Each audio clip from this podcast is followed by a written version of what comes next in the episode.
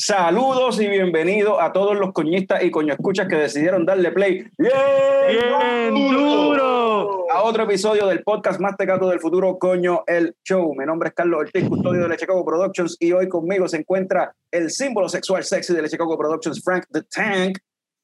Tenemos también a el wrestling fan que más sabe de películas que está ahora casi todo el tiempo con nosotros, el gran Northern. No, Saludos, Corillo. Y esto es visita sorpresa, que hace tiempo no pasaba por aquí, por, por los estudios de Leche Coco, el, desde la cocina. El gigante gentil Juan K. So, eh, Papi, el Hoy- comeback del año. Toma un año, cara. Ah, el- en el episodio de hoy, ¿qué tenemos en el episodio de hoy? Ok, vamos a hablar de un par de cervecitas, que par de cositas que están pasando también en el mundo de cerveza. eh, vamos a hablar eh, también de par de cositas que estoy viendo por ahí en cuestión de opiniones de la comunidad cervecera aquí en Puerto Rico, los beer drinkers, enthusiasts, como se quieran llamar. Eh, llámenlo una descarga como las de Ojeda o lo que sea, no sé. Simplemente tengo mis opiniones sobre algo que estoy viendo por ahí, unas tendencias que estoy viendo entre la gente.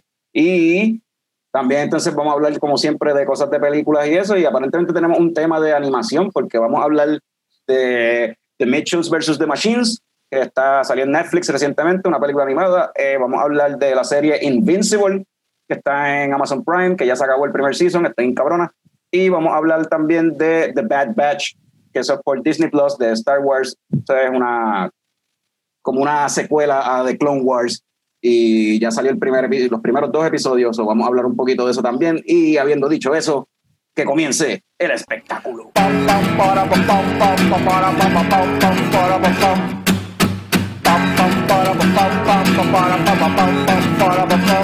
Ya llegó, ya llegó el coño show, el coño show.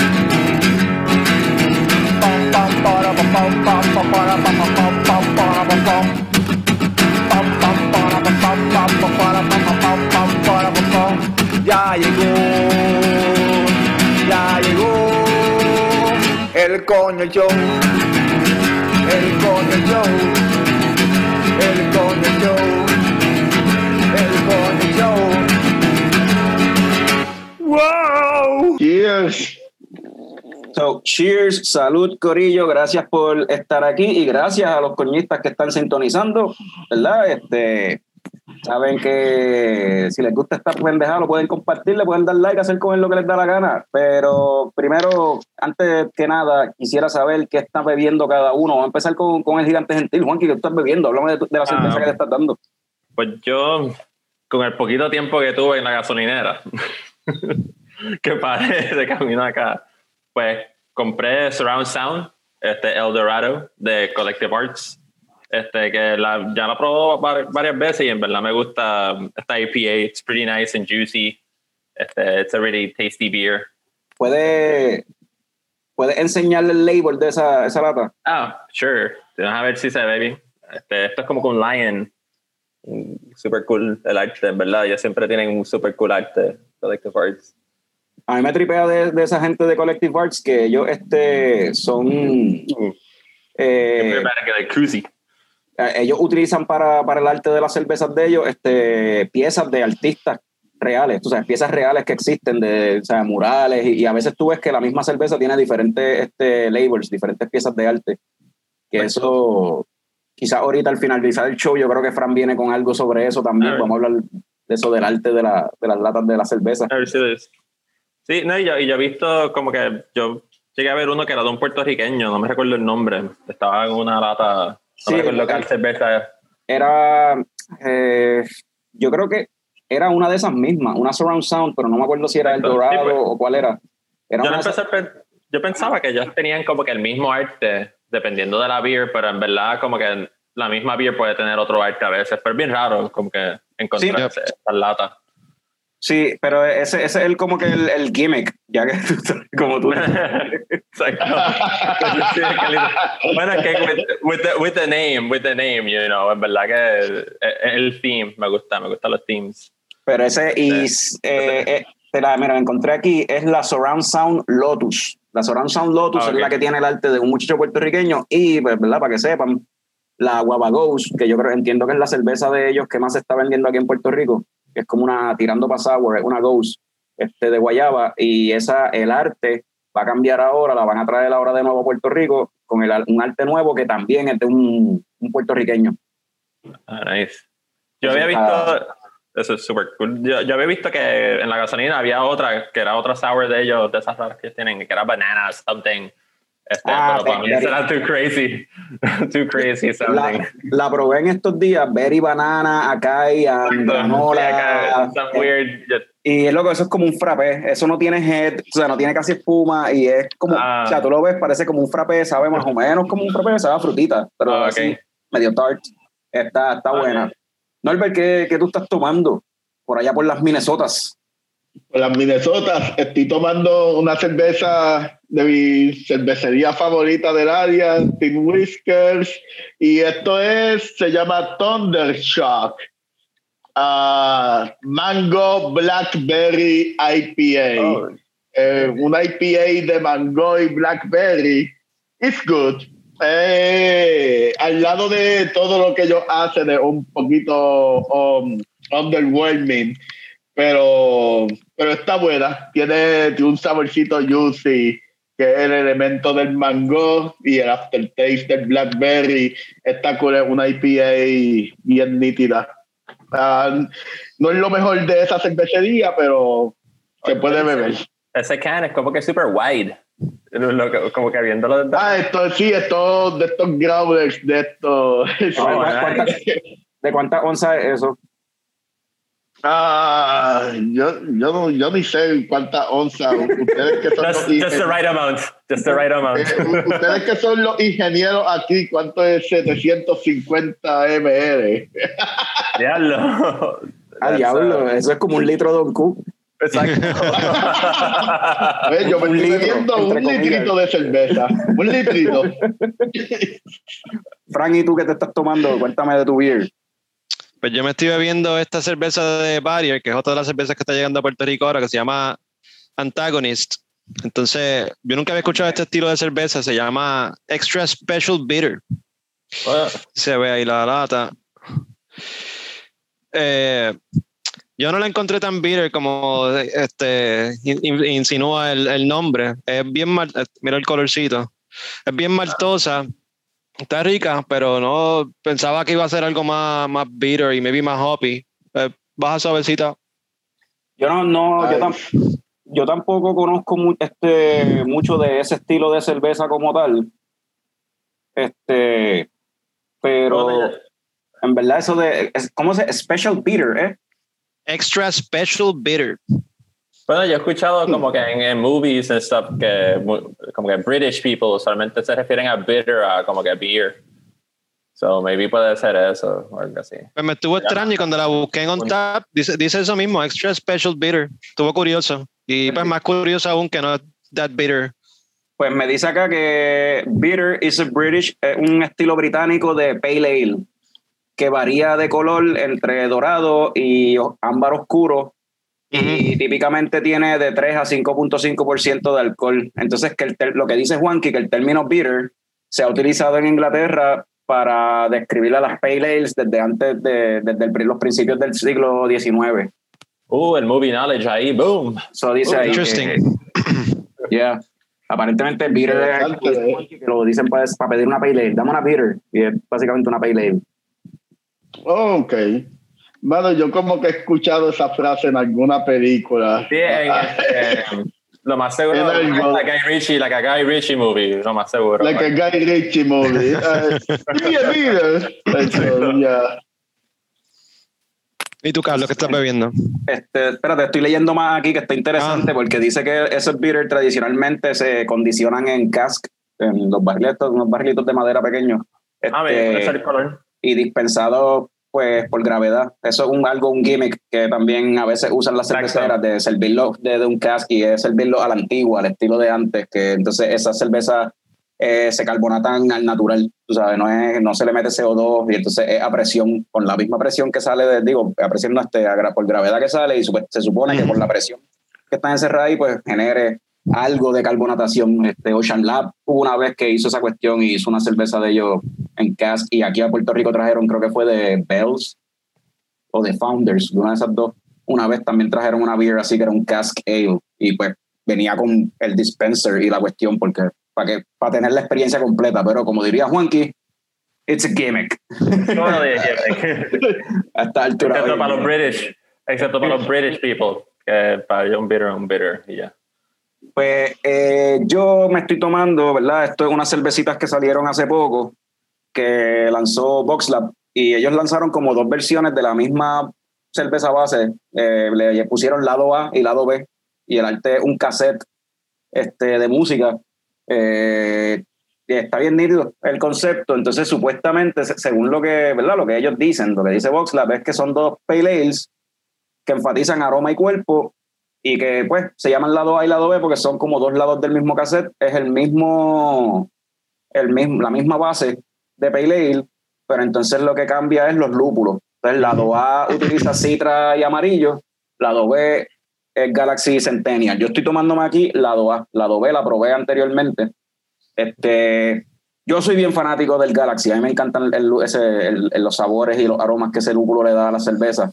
Sí, yo tengo que decir, para mí, la B fue la más que me gustó. Eh, Fran y, y Juanqui me dijeron que la probaron. ¿Qué ustedes me dicen? Yo las probé las dos el mismo día. eh, pensé que la Adobe me iba a gustar por eso mismo, porque me gusta mucho el Galaxy, pero sin embargo, la, do, la Adobe me gustó más. La encontré más, eh, más, más hoppy, más, más bitter, como me gustan las cervezas. Y, y pues, es- es- dijiste citra y amarillo. Eh, maybe, maybe es el citra lo que me la, me la ganó. Eh, entonces la otra tenía, la Adobe sabía pelear, sabía, sabía buena, pero no sé, no me, no me encantó tanto como la, la, la Doa. ¿Y tú, Juanqui? Este, a mí me gustó la dos veces más porque esa fue la primera que probé entre las dos. Probamos como from B to A. Y para mí la dos veces se, son- se sentía más como que crispy. El sabor era como que más. I don't know. Me gustó más el, el, el sabor que tenía que a la dos A. La dos se sentía más sutil en my mind. Sí, yo, Es- yo, yo Esa tiene un poquito acuerdo. más de alcohol también, ¿verdad? La Adobe. Eh, entiendo que una de las dos, este, la A tiene 5.5, la B tiene 4.7. Ah, al revés, ok. Ah, pues Por, por maybe- eso, por eso te gustó la A, porque como tú eres alcohólico. Pues, mano, yo no, he- yo no la he probado, obviamente, porque estoy por acá por el carajo, pero eh, con las descripciones, lado A, me gustaría más probarle el lado A. Soy un fan de Citra y Amarillo, so. Hay que El- FedEx no sé. La opinión, por lo, por lo que he escuchado de otras personas que la han probado, aparentemente, o sea, Eduardo, el verdadero experto de películas, ¿verdad? Ami- Amigo del show Eduardo, este, me mencionó que la A fue la más que le gustó. Eh, también Nicole, que trabaja en el Beer Box, me mencionó que la A fue la más que le gustó. Mucha gente está con Frank, que la más que le gustó fue la A. A mí, sin embargo, me gustó más la B. Eh, algo curioso de, de esta cerveza es que VoxLab menciona que esto es como un intento a hacer un estilo de pale ale que sea como que puertorriqueño, como una pale ale boricua.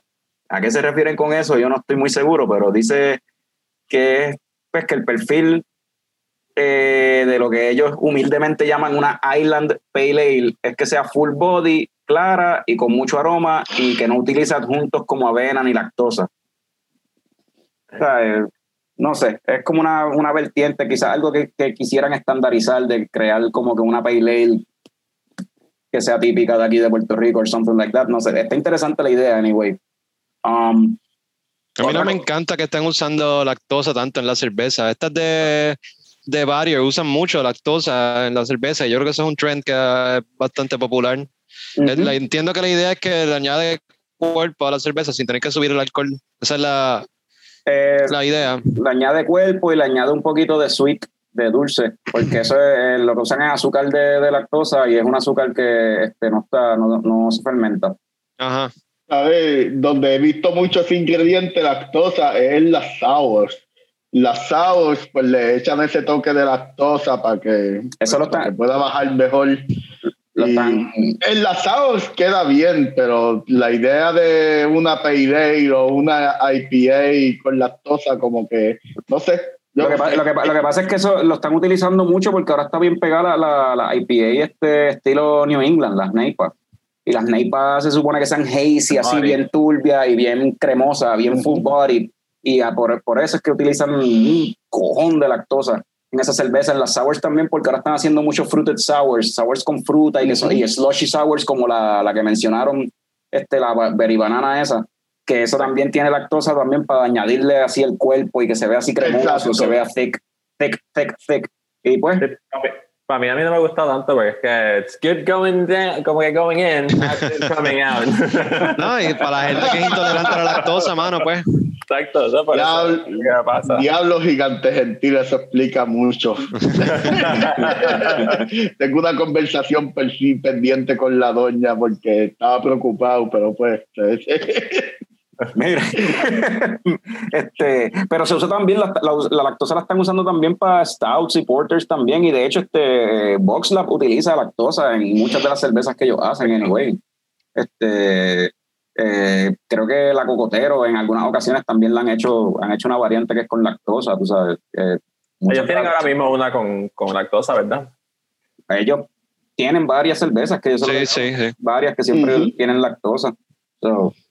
Este, otra cosita que está pasando así en el mundo de la cerveza, eh, ¿verdad? Eh, ustedes saben que Boquerón tiene la Crash Boat y la, la Blonde en versión lata, que la enlatan allá en Wisconsin, pues ahora salió otra cerveza más, que es la, la cerveza de verano de ellos, la Summer Ale de ellos, que es la caja de muertos. Ahora está disponible en lata.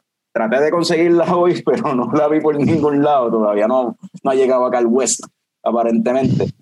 Pero eso está súper cool, mano, que sigan tirando otras cervezas de, de, Boquerón en lata, porque Boquerón tiene un montón de cervezas distintas y todas esas cervezas se quedan mayormente acá en el área oeste, porque salen solamente en Kex. Entonces, fuera de, del área oeste, eh, es que entonces se, se, se, consigue lo que es Crash Boat y, y la Blonde, casi, o sea, básicamente eso es lo único. Entonces, mucha gente de, de área metro, o del sur o del este, se creen que eso es lo único que Boquerón tiene. No saben que Boquerón tiene un catálogo inmenso de pale ales, porque eso es lo más, eso es lo que hace, básicamente son todas pale ale. Y, pero mucha gente no la, ha podido probar porque pues solamente se consiguen acá en el website. So, qué bueno que ahora otra más va a estar en lata y pues más gente la pueda probar porque esa caja de muerte en es como que un easy going pale ale, tú sabes, baja bien suave, refrescante, como que just a nice little pale ale ahí para la playa, verdad, como diría Picón. Tan buenas que son. Yo sigo pensando que la blonde de ellos es la mejor blonde ever. Bueno. De blonde, de blonde vamos a hablar ya mismo, pero antes de eso, quiero, sí, quiero compartir esta cervecita, mano, que la probé, la probé en estos días y, mano, déjame poner aquí para que la puedan ver en cámara. Yo la estamos viendo en cámara. No, no, pero para que la vean los, los, el baby los, coñistas. La, luz no la no alumbra bien, se llama Panther Cup, el Baby Panther. Mano, esta cerveza está riquísima, esto es de Founders. Y esto es basically como una CBS, pero de vainilla, I guess. Porque un, mm. pero un porter. En vez de un stout, esto es un porter con extracto de vainilla, maple syrup, añejado en barriles de bourbon. Y está súper rica, súper rica, súper rica, mano. Sí, a preguntar por el gimmick, so. Exacto. ese es el gimmick. El gimmick es que es Bourbon Barrel Age, tú sabes, es, es Barrel Age, ese es el gimmick de esta beer. Exacto. Pero está, en verdad está, está, está súper buena. Eh, se la recomiendo, ¿verdad? A los que les guste la KBS, CBS y esa cerveza así. Tiene el, mismo como que este porcentaje de alcohol que como que la CBS. Tiene 9.2 9.2. Oh, nice. Sí, el arte está súper cool. Este, ya. ¿Dónde conseguiste eso, Como que lo más seguro eso no se consigue randomly ahí en el gas station. Eh, no, en gas station, a menos que sea un gas station de estos como la Victoria en Mayagüez o este, eh, la de la de allá de Caguas, que se me olvidó el nombre, este, y esas gasolineras así como la de la del bypass en Ponce también, que se dedican básicamente a vender craft beer, más que gasolina, parecería. Pero fuera de eso, está en diferentes sitios, probablemente Taberna, ya, taberna Lúpulo, La Esquinita, Taberna Borico, esos sitios así probablemente tengan esa cerveza. Este, yo la conseguí en, en, allá en Ponce, en, en el garaje del Ok. Bypass, y, y compré otra acá en Aguadilla en Oktoberfest. En Oktoberfest en. Aguadilla están trayendo una gran variedad de cervezas de lata y botella. Que a veces se puede Sí, este bastante. Ahí se consiguen a veces cositas que no están trayendo quizás en otros sitios acá en el área. So, este, pero esa se la recomiendo, mano. El que le guste KBS, CBS y los bourbon, los BA Stouts eh, y esas cervezas así, en verdad está súper rica, súper buena. Un postrecito, en verdad. Really freaking nice. Y ustedes que están hablando de blondes, de gente así, de, de, de, de, de gente como Juanqui, de esa, esa cuestión así. Oh, Este, recientemente se está dando esta pendeja entre lo- la comunidad cervecera, los los entusiastas, los snobs, whatever, como le quieran Mm. decir. Y está este discusión, este dilema este, sobre las blonde, las blonde ales. Y aparentemente la comunidad está harta. Están hartos ya de tanta blonde. No quieren más blonde. Carajo, al carajo las blonde. Las cerveceras locales de Puerto Rico no sirven porque lo único que hacen es blonde y nos quieren espetar blonde todo el tiempo y no hay innovación. Ok, ok, déjame, de- déjame ver si yo entiendo. Gente que vive en un país tropical está harto de cervezas apropiadas para un clima tropical. ¿Eso hace sentido? A mí no me hace mucho sentido, pero entiendo el hecho de que estés harto de un estilo, pero es como que si no te gusta un estilo, pues no lo compres. ¿Entiendes? Si no te gusta un estilo de cerveza, no lo compres, no lo bebas. O sea, adicional, y adicional a eso, es como que el hecho de que te estés quejando tanto de las blondes, lo que a mí no me hace sentido es que de todos los estilos de cerveza, la cervecera aquí en Puerto Rico, uno de los estilos del cual menos cervezas diferentes hacen del mismo estilo es de las blondes. Lo más que se produce aquí son pale ales, loco. O sea, las cerveceras tienen un fracatán de IPAs y pale ales. Y tienen, si acaso, una, dos blondes. Casi todas las cerveceras de aquí de Puerto Rico. En verdad, no, eso es tirar una para venderla como a modo introductorio y a veces de momento tiran un- otra ahí por una ocasión especial, como que algo seasonal, whatever, como para tirarle alguna fruta o something. Pero no es como que blondes sea la orden del día, no es como que tú vayas a un tap room, como alguien mencionó, vi- leí a alguien que mencionó eso, no es como que tú vayas a un tap room y de momento en la parte de las cervezas locales lo único que tienen son blondes. Loco, yo no sé de dónde esa, esa gente está yendo, pero yo durante la pandemia he ido al Beer Box, he ido a Paparrupe, he ido a Virriola, he ido a Taberna Lúpulo, he ido a, a Rincón Beer Company, a par de sitios, mano, y en ningún lado ese es el caso, tú sabes. Es como que están haciendo un show por algo que ni siquiera es verdad. Es como que, y en verdad, tú la, como que yo nunca he visto tantas blondes, not even Beer Box hace tantas blondes, como que, como tú dices, todo es peleo a todo lo que da. Y honestamente también como lo mismo que tú mencionas, que like, para mí el blonde es verdad bueno como introductorio. Como que si tú quieres ir a entrar a craft beer, a blonde ale es a pretty good como que starter beer para como que empezar. Y, y en verdad a veces se venden más porque como dices también lo mismo que mencionó Alberto, estamos en una isla tropical, yo no quiero ir a la playa con una triple, you know, buck, whatever bullshit ahí que me Una había... Imperial Stout a la playa. Vamos para la playa con una Imperial A deshidratarme, a deshidratarme allí en el sol. y yo, y yo entiendo, yo- pero yo, yo entiendo anyway el punto de estas, estas personas, ¿verdad? Estas personas, los snobs o como quiera que lo que quisiéramos llamar, pero estas personas están básicamente utilizando a las blondes para quejarse de algo que quizás no tiene que ver directamente con las blondes.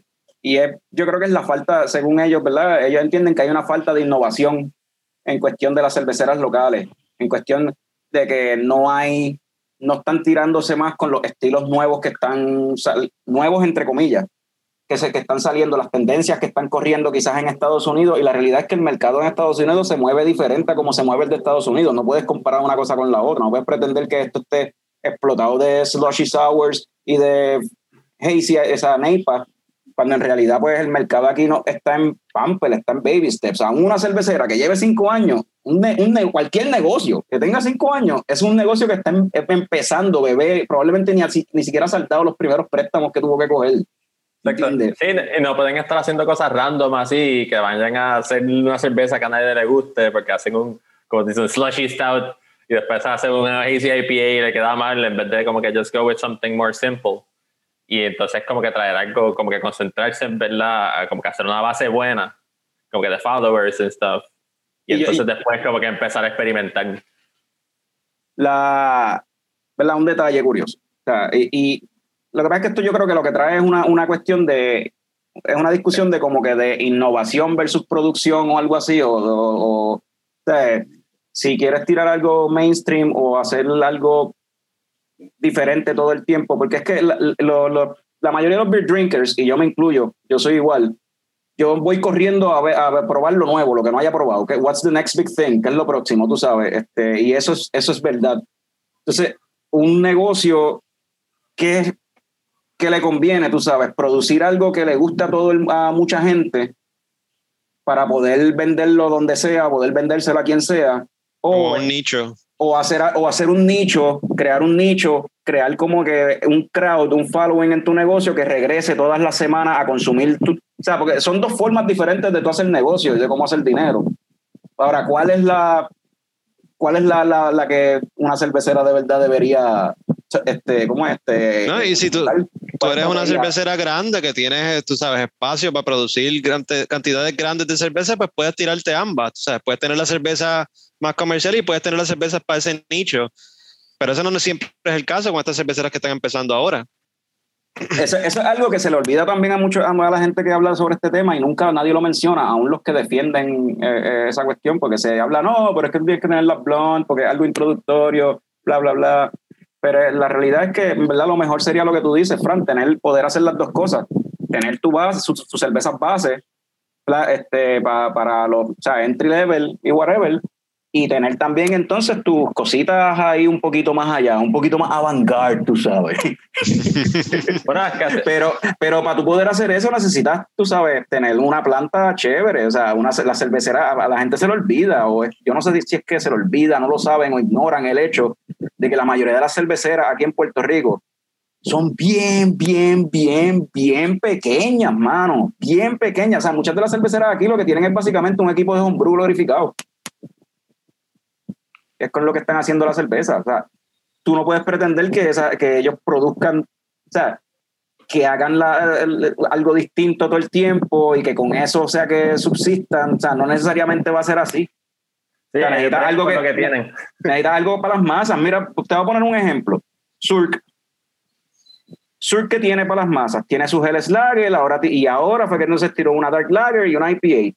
Y las tira en lata donde las la hacen en Estados Unidos porque él no tiene acá para poder tirar el nivel de producción que necesita para que eso le genere dinero para poder coger entonces en la cervecera y hacer las cositas más avant-garde, más nicho, estos experimentos que él hace y estas cositas, o sea, la, la Sour IPA y estas cositas que él hace, pues necesita pues, producirla en otro lado. Lo mismo pasa con, con Boquerón, la Crash Boat y la, y la Blonde, la hacen en Wisconsin, él no la hace acá, y acá entonces él hace las otras pale ales que a él le gusta hacer.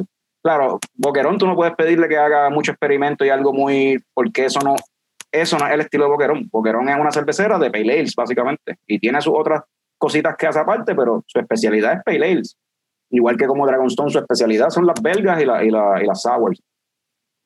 So, no sé, como que creo que el, el, el, ese, ese, ese, ese factor de que las cerveceras de aquí son bien pequeñas, a la gente se le olvida y empiezan a exigir de las cerveceras locales y del mercado local cosas que quizás no es, o sea, para una cervecera tan pequeña quizás no es lo que les conviene para, para en cuestión de negocio. O sea, esto es para ser chavo finalmente. Y sí, maybe tú puedas hacer un negocio así y crear un nicho y crear tu, tu base, pero la gente aquí, o sea, tú creas una base así, ¿cuántos clientes tú vas a tener? O sea, en realidad, porque las cerveceras no todas están en San Juan, tú sabes, o en, en, si digamos que una cervecera en Ponce o digamos que una cervecera en Utuado y tenga un tap, o sea, hace eso, todas las semanas tendría que estar tirando algo nuevo, llevándolo a los diferentes sitios, o sea, y es complicadito, no sé, para una cervecera bien pequeña creo que es bien complicado, es mucho trabajo y, y no, y poco, poco margen de ganancia hacer una pendeja así. Y hay cerveceras que lo están haciendo más o menos, pero tú sabes. O sea, y a los que se, a, lo, a, la queja que le tienen a las blondes, detalle curioso, la cerveza artesanal local que más produce volumen, que más volumen hace y más volumen vende, ¿cuál es? La de Boquerón Blonde. No, no, no, la, la, no, la, no, no, no, Ocean la, Lab. Ocean Lab, right. Ocean Lab. Okay. Es la que tiene Y las dos cervezas que más se venden de Ocean Lab, una es la B.O.B., que es una blonde, la Blood Orange Blonde, y la otra es una Wheat Beer, que es la, la Mambo, la Wheat Beer de, de, Rica, ¿qué es esa? de parcha. Tan rica. Que, son cerve- que son cervezas introductorias. O tú no puedes eh, venir a decir que no, que tú no, eh, la- una cervecera aquí, eh, local no necesita cerveceras introductorias porque eh, lo- tienes que ajustarte al nicho y a los craft beer drinkers que llevan años bebiendo, que ya no beben lo mismo que antes y ahora están bebiendo otra cosa. No, porque, mano, durante la pandemia yo he ido a par de sitios y algo bien curioso que he visto es un montón de gente, no están los usuales yendo a los, a los taprooms, está yendo un montón de gente que no bebían cerveza. Mucha gente que yo he visto llegando a los negocios y ni siquiera saben que aquí en Puerto Rico se hace cerveza, además de medalla. ¿Entiendes? Eso sí, hay, tú necesitas sí tirar cervezas de nivel introductorio porque siempre va a haber gente que nunca ha probado una cerveza y va a entrar a consumir. Y eso tú lo- es lo que tú quieres porque esos son los que se van a mover entonces a beber otras cosas que, o sea, y van a seguir consumiéndote. Sí, lo mejor es lo que tú dices al final, este, tener eventualmente, o sea, no todas las cervecerías aquí en Puerto Rico son huge, pero eventualmente tener ese beginner niche y de tener el, el balance entre la blonde y el experimental stuff. Eso sería como que el, el best. Y, y- y- y como mencioné en el episodio pasado, para que algo así suceda, una, cosa, una de las cosas que tiene que pasar, pues obviamente es el gobierno que tiene que empezar a tratar la cerveza local como, como si fuera un patrimonio, como el ron y el café, o sea, como si fuera La algo- medalla. proteger eso, mano. La medalla. La medalla. Exacto. Pero sí, sí. Pero mira, en la, medalla, la medalla también. El gobierno también tiene que Ajá. proteger la medalla. Sí, porque eso es cerveza de aquí, que se hace aquí. Eso, es la- eso se debería considerar, o sea, toda la cerveza que se ¿Verdad hace aquí sí? se debería considerar como un patrimonio nacional, igual que el ron, igual que el café, igual que todo. O sea, igual que la artesanía. O sea, es algo que se debe proteger y se debe inculcar y se debe ayudar a que se produzca más. Pero pues, Estoy, estoy de acuerdo con esto, pero en base a lo que dices de, de la gente, como que, eh, y esto, hablamos un poco de, de estos cabrones elitistas en el pasado episodio, ¿verdad? Yo como que me tiré un gran pequeño. yo, mencio- yo mencioné, yo mencioné que, que los, Ay. los entusiastas de cerveza y los snobs tienen que dejar esas bicherías como esta, porque estas bicherías muchas veces lo que van a hacer es, más que otra cosa, van a, van a hacer que, que la gente se, que el que no bebe cerveza quizás se, se quite, se, se le coja miedo a esta pendejada, ¿sabes? o simplemente va a pensar como que, va a pensar como que, ah, pues esto Refill. esto, ah, parece que está- ah, todas las cervezas son malas, pues no me voy a meter. Y para los gustos los sabores. Pero, mano, ¿qué, qué es lo que, ¿qué es lo que estos cabrones quieren? Que las cerveceras de Puerto Rico empiecen a hacer sours con 20 frutas distintas. Sí. Eh, Eso es lo que quieren. Y- es y verdad que se vayan para el carajo. Y, la- y que hagan thick IPAs. Y yo, y mira, yo no tengo problema con que hagan eso. A mí me gustan esas sours, a mí me gustan las la, la IPA y las NEIPA bien hechas. Y a mí también, a mí también, Carlos, pero lo que me encojona es que no apoyan, eh, no apoyan los negocios locales. Eh, nosotros necesitamos que, que el gobierno ayude y todo eso, y, y más que eso, nosotros mismos ayudarnos. Cuando yo vaya a Puerto Rico, yo voy a ir a todas las cerveceras que pueda ir, primero porque las extraño, porque tengo muchos panas en, las cerveceras y los extraño, pero también porque quiero, quiero apoyar esos negocios, mano. Y de donde yo vengo, mano, yo viví un año en Alaska y yo no estoy exagerando. Todavía yo pienso que las mejores IPA de mi vida fueron en Alaska, mano.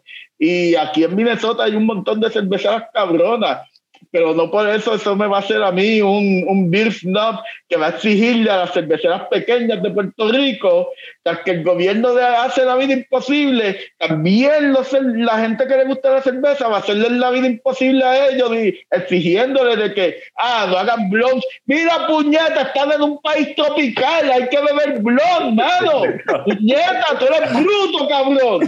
Y es como que, mano, me encojona, de verdad me encabronan. Dejen de- déjense de ser un snob porque un cabrón aquí en Minnesota hace un asado con 20 frutas. Tú quieres que en Puerto Rico, mira cabrón, múdate de Puerto Rico entonces, porque lo que suena es a un colonizado, que, que todo, todo tiene que ser como en Estados Unidos, todo tiene que ser, tú eres un colonizado. Ese es el síndrome del colonizado, cabrón, porque piensas que todo lo de Estados Unidos es mejor que, que lo de Puerto Rico.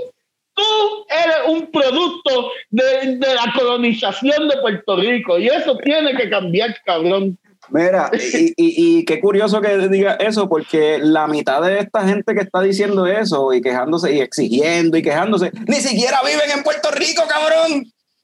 No viven en Puerto Rico. Entonces están hablando y quejándose del mercado en Puerto Rico y ni siquiera viven aquí. Como que de qué carajo tú ¿Para hablas. qué le tiran la mala? ¿Para qué le tiran la mala a todos estos panas que están haciendo cerveza en Puerto Rico, mano? Que se las, ve, se las ven bien difícil. Y el, y el snob, y el snob anyway, es como que es como lo hemos hablado antes aquí en el show en otras ocasiones. El, beer snob es, igual a, a, a, a, los fanáticos de escena punk, rock, eh, metal, lo que sea, alcohol, whatever. A todo, oh, wow. o sea, es exactamente igual. O sea, porque esta gente, esto, esta gente, esta gente que se queja de estas cosas así con la industria de la cerveza y, la, y de la forma que se, se comportan y se expresan, yo me lo imagino que son la misma, el mismo tipo de personas que siguen a una banda desde que sale y les encanta y a la vez que la banda de momento le gusta a 25 personas, es una mierda. They sold out. Ya, ahora todo el mundo se lo bebe, ya no lo quiero. Yo quiero beberme. Yo, ya, yo, ahora, ahora todo el mundo lo escucha, ya yo no quiero escuchar esa banda. Déjame escuchar esta que nadie conoce. Es como que así, así, eso mismo hacen de estilo de cerveza, estilo de cerveza. Es como que una vez un estilo sí. como que, ah, ya eso está saturado, no quiero ese estilo. Güey. Como que, come on. Entonces, como vienen a ver, terminan, cuando no hay más nada, cabrón, terminan bebiendo fucking la, terminan bebiendo fucking PBR, terminan bebiendo, terminan bebiendo Michelob, lo que sea. Todos lo hacemos. O cuál es la dejen la bichería. Eso, eso es lo que me encojona. Viven aquí en Estados Unidos tanto elitismo, tanto que critican la cerveza y a la hora de la verdad tú los ves con una PBR o Miller Light en las manos. Fuck you, cabrones, en verdad. Fuck you, mano. Y lo, y lo mismo cuando empiezan a ver medallas en la, allí en, en el USA. ¡Ah, ya, una medalla! Como no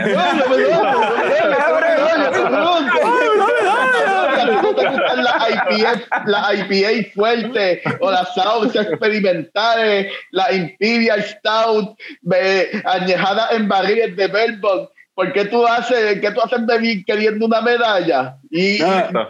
qué tú haces bebiéndote esa Pilsner, cabrón? Y Bébete la, la, cerveza añejada en barril de Belmont que tanto te encanta, cabrón. Y ese, ese el, el efecto, el efecto, ¿cómo es el efecto? medalla en la diáspora es algo, es algo serio, mano. O sea, yo, yo, sé de un montón de gente, panas que se han mudado para allá afuera, que ni siquiera bebían cerveza cuando vivían aquí en Puerto Rico. Y se mudaron para allá y cuando regresan acá, que vienen de visita, ay, estoy loco por darme una medalla. ¿Por qué carajo? Tú nunca bebías medalla. Porque era, o sea, es, es como que extraño la medalla, es que sabe a Puerto Rico. Cabrón, tú no bebías medalla cuando estabas aquí, ¿de qué tú hablas? Tú no bebías cerveza de aquí. Ni siquiera bebía cerveza. no sé, cabrón. Es que, yo, es que yo se les voy a ser honesto. Yo, yo también extrañaba la medalla y cuando la vieja mía mandó medalla para acá, eh, la última data, la, la, flaca la usó para cocinar. es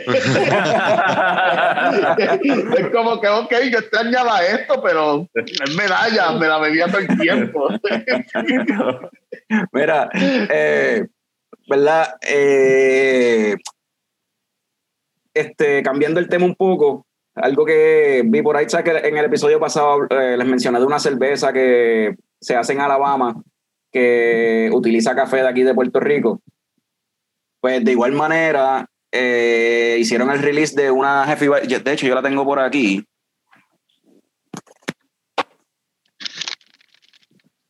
Uh, ¿Recuerdan Leatherback? Leatherback Brewing, que este de St. Croix, si no me equivoco, de la, de la isla St. Croix. Y este. Y esta. Eh, me di mute sin querer. Esto es una jodienda. Okay. Estoy, estoy, tratando de bregar con los. No, para, para, editar, para editar menos y como que poner aquí ahora mismo en el momento como que la, el, el, el, el ángulo que quiero. Pero esto se llama...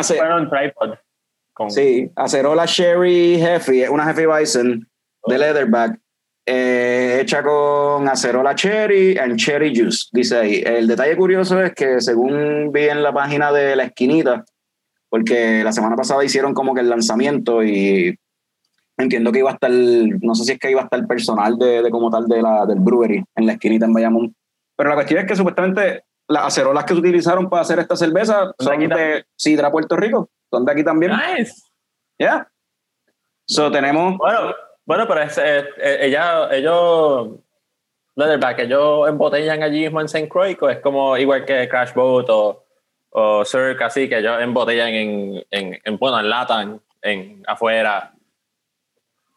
Honestamente no sé, pero eh, Ben, saludos a Ben, que siempre escucha el show. En estos, eh, hace unos meses atrás él me estaba hablando de eso mismo, de que en el label de la cerveza eh, hay algunas cervezas que dicen que, que las enlatan en un lugar que no es Islas Vírgenes. Esta por lo menos dice Mm. Born, Brewed and Canned at Leatherback Brewing Company en Frederickstead and US Virgin Island. Tú sabes. Ah, cool, sí, sí. Sí, que es Bueno. lo verdad Pero sí, pero que- sí hemos visto labels de Leatherback que dicen que ha sido este embotellada en otro sitio. Sí, en porque yo me imagino Unidos. que si ellos si ordenan como que lúpulo y, y pues otros productos para pues, para para brew beer, eh, lo más seguro tienen que pasar por nosotros, los customs de Puerto Rico. Y cosas así, como que todo para llegar a St. Croix, como que de- lo más seguro nosotros somos el funnel. Y entonces de ahí llegan allá. Este, no sé, bueno, no sé cómo trabaja eso, pero también lo más seguro es más fácil conseguir hacer de aquí que de otro lugar. Y baby son más frescas. Pues, Eso también es parte de él. Porque esa de St. Craig, que es la que queda por debajo de Culebra y eso, más para la esquina, como que para esta esquinita aquí. Está en el agua.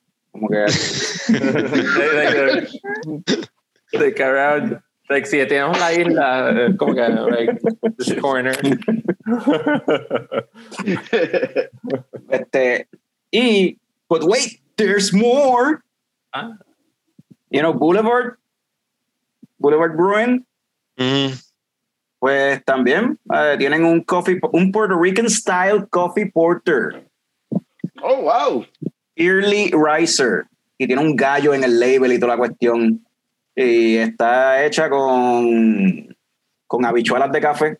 Así se dice. Coffee beans, habichuelas de café. I guess. no hay granos de café o algo así. como Sí. que- Debe ser grano de café, sí. Mira, Eso suena mejor. pues esta, esta cerveza es un, un porter hecho con café de Gustos Coffee Company, de Gustos, Gustos Café. Ah, ok. So, es- No es café de Lares, tú sabes, no puede ser. no, no, pero, pero, pero que me está, pero lo que, café, Chacono. Nes- Nescafé. café. Este, lo que me está curioso es esta tendencia de momento de cerveceras utilizar ingredientes de aquí de Puerto Rico para, no sé, que está, ok, cool. Ah, baby, baby puede ser de dónde Boulevard, de, Eh, Boulevard, wow, yo no, me, no recuerdo dónde exactamente es Boulevard. porque la, la otra Kansas City. Ah, Ok, no, yo iba a decir que ah, baby, hay como que un grupo de gente de Puerto Rico en el área. Bueno, ha- hay puertorriqueños en todos lados, mano, y es, claro. es bien probable que en esas cerveceras trabaje algún puertorriqueño y pues esté influenciando. Ay, Como en el caso de, allá. en el caso de Second Self, que no es que trabaja con las, eh, colabora con ellos, ¿verdad? Este, Luis, que estuvo, Luis. estuvo en el show, sí. Eh, ¿Verdad? Ellos usaron este eh, chocolate de Cortés de acá, este, Ah, cool. Aunque chocolate cortés no es de aquí de Puerto Rico per se, pero se consume mucho aquí en Puerto Rico y es algo bien típico de la cultura de aquí de Puerto Rico. Ajá. So, puede, puede ser el caso entonces, que hayan puertorriqueños en estas cerveceras y, y, y, pues estén- cosas, Sí. ingredientes.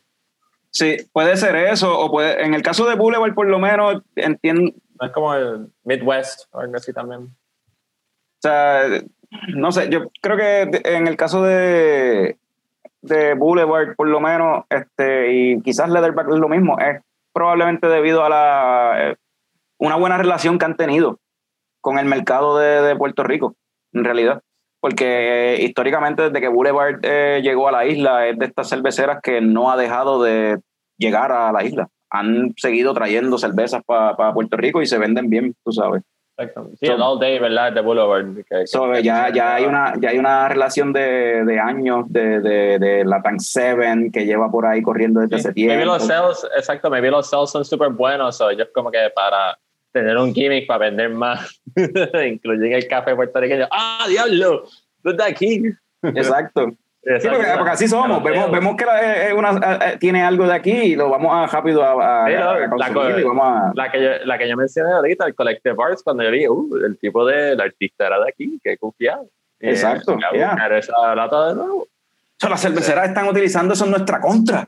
Nuestro, nuestro, nuestro eh, sentimiento patrio, whatever, lo están usando para Están sacar haciendo un reporte. Tienen un reporte anual como que, mira, en Puerto Rico, a ellos les gusta cuando involucra cosas de allí, so, meter allí algo. Y así vendes más. Puede ser. No, es Posible. So, They're using us for merchandise. they're using us for merchandise. Eh, hablando de merchandise, vamos a movernos entonces para el mundo de las movies y las series y todo eso. Déjame. I'm gonna get a beer bien rápido. Dale. Go ahead, make my day. Este, vamos a. Empezamos con The Bad Batch o con Invincible o con The Mitchells versus The Machines. Merchandise, merchandise.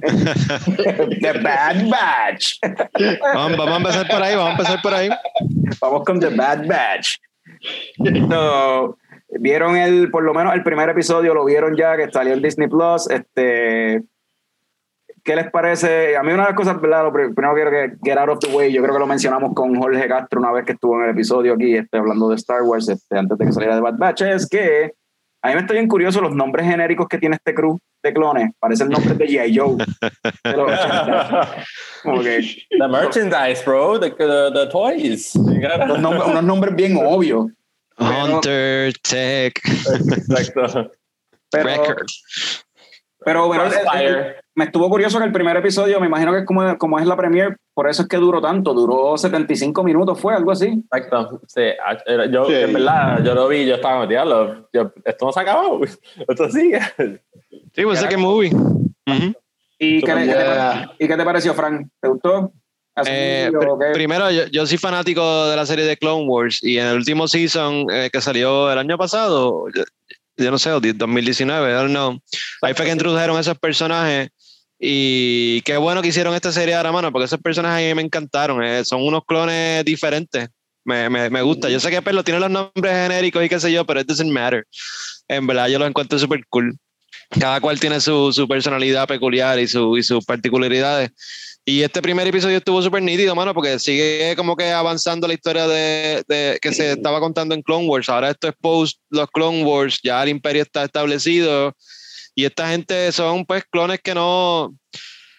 Sabes que los clones tienen el chip ese que los controla, lo del Order 66, whatever, pero obviamente estos no están rigidos por ese, por ese chip y pues they're their own persons y, está bien interesante lo que están haciendo con ellos. Eh, me, me gusta mucho el, personaje de, ¿cómo es que se llama él? El, el sniper. Crosshair. Crosshair, crosshair. Crosshair, ese personaje está súper cool. Yo espero que, que siga saliendo porque me encanta ese personaje. La vocecita super sly ahí. Yeah. Sí, sí, sí. Ahora que Tú fuiste que mencionaste, ¿verdad, Carlos? Que te recordó el personaje este de Transformers, este eh, Starscream. Sorry, sí. Ah, mira, no, no, pero yo lo que estaba diciendo es este, que.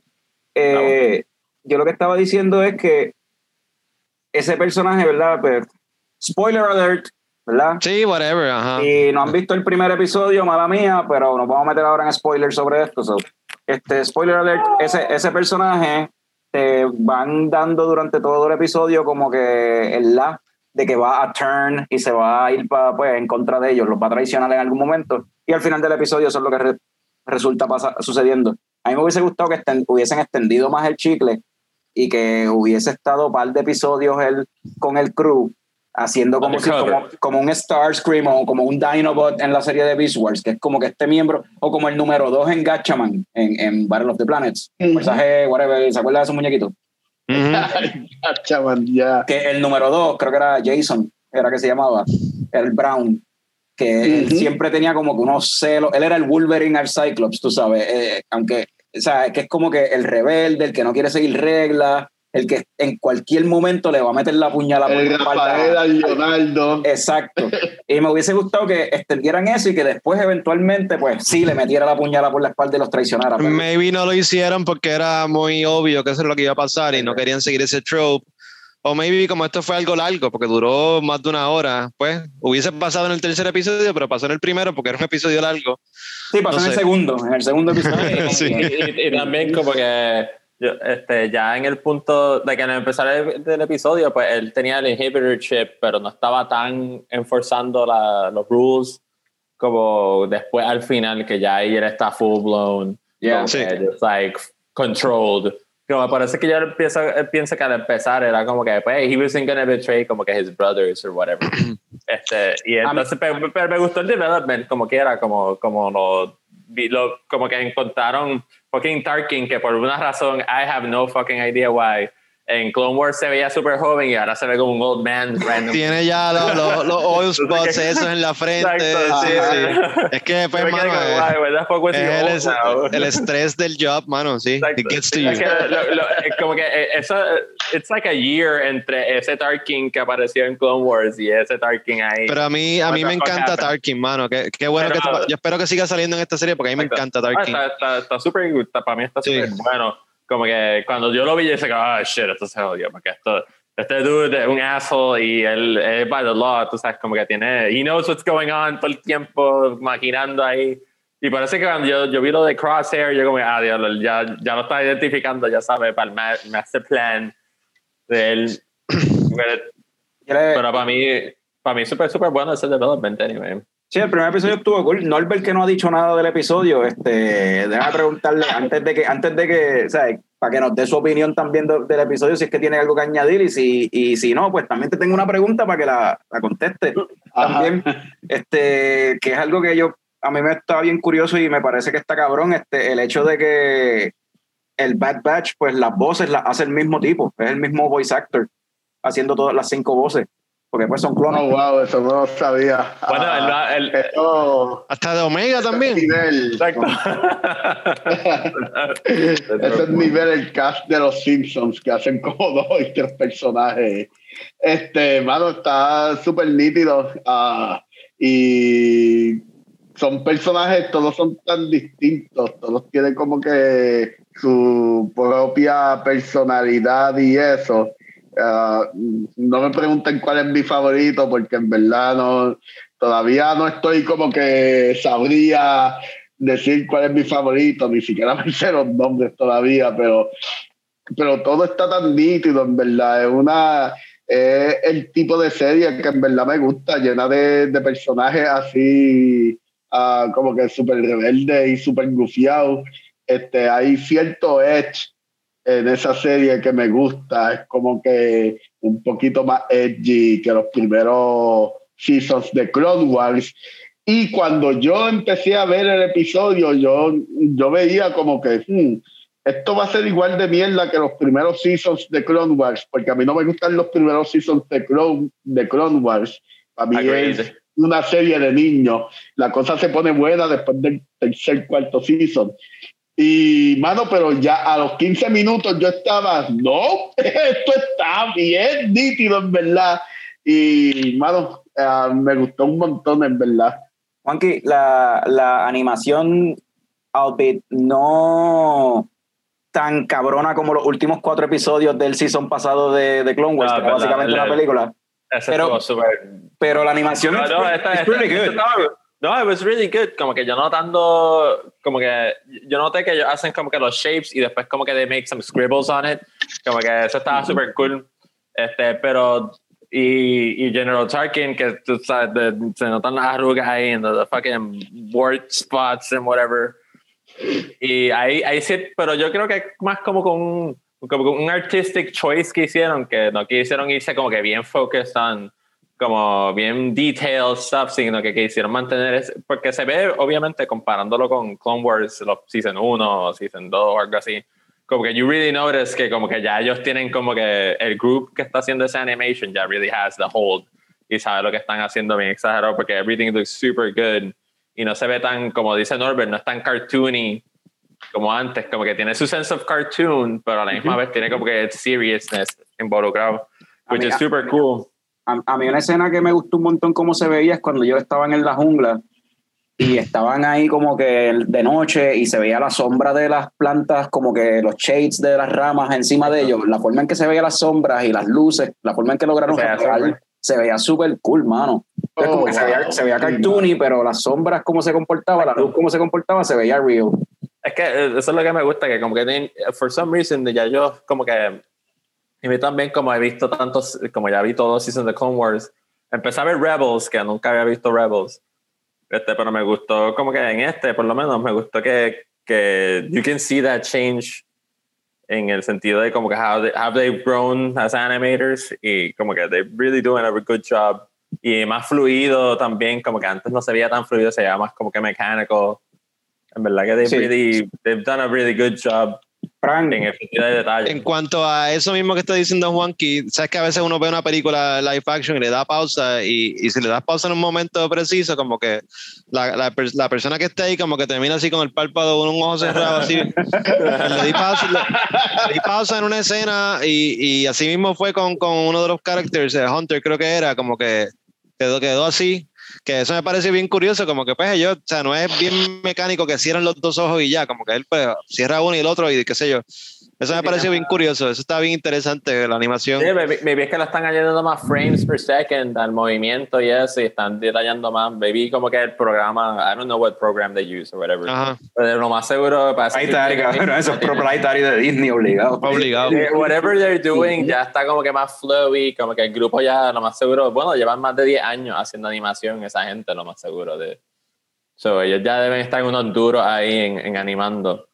Frank, Y en verdad, Dave Filoni, fucking writing that shit. Fucking Dave Filoni. Como que Eso- cuando yo vi el primer episodio completo que decía directed Dave Filoni, written Dave Filoni. Eh, es como que eso- qué más este tipo ahí? Ajá. Eso era lo que, otra cosa que iba a mencionar, Dave Filoni. Eh, todo el mundo, eh, cuando salió de Mandalorian, todo el mundo ahí, John Favreau y, y Amérito, tú sabes. Pero el nombre que la gente debe saber también es Dave Filoni, obligado, mano. o sea, mira, obligado. Fran, este, te iba a preguntar, más yendo para historia y speculating and shit y all that. En ese primer episodio empezó y vimos a Kanan cuando chiquito, arrancando.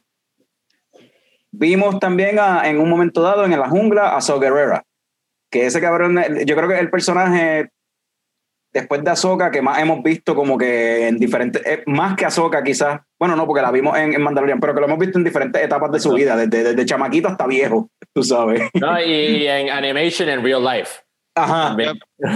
So, este, anyway, tienes a Guerrera, tienes a, a Kanan también. ¿Tú crees que estos personajes están ahí para simplemente como que un fan one Pudiesen ser easter eggs y, y fan service para los que siguen todo este lore. Pudiese ser eso y ya. Pero algo de lo cool que a mí me gusta, algo cool que a mí me gusta de este Star Wars Animated Universe es todo el world building que ha habido. Y pues, Dave Filoni ha estado detrás de todo esto. Y ha creado todos estos personajes como Ahsoka, Saw Gerrera, que salió en Clone Wars en un par de episodios. Yo creo que lo llegamos a ver en Rebels también. Sí. Kanan, que es uno de los protagonistas de Rebels, lo vimos ahora cuando chamaquito, cuando, cuando pasó Order 66, este, que eso se exploró en cómics y novelas y qué sé yo, pero qué cool, no me esperaba iba a ver, eso, cuando mataron a su master y él se escapó. Eh, me gustaría volver a ver a Kanan de nuevo, quizá lo veamos por ahí. Digo, aquí es Caleb.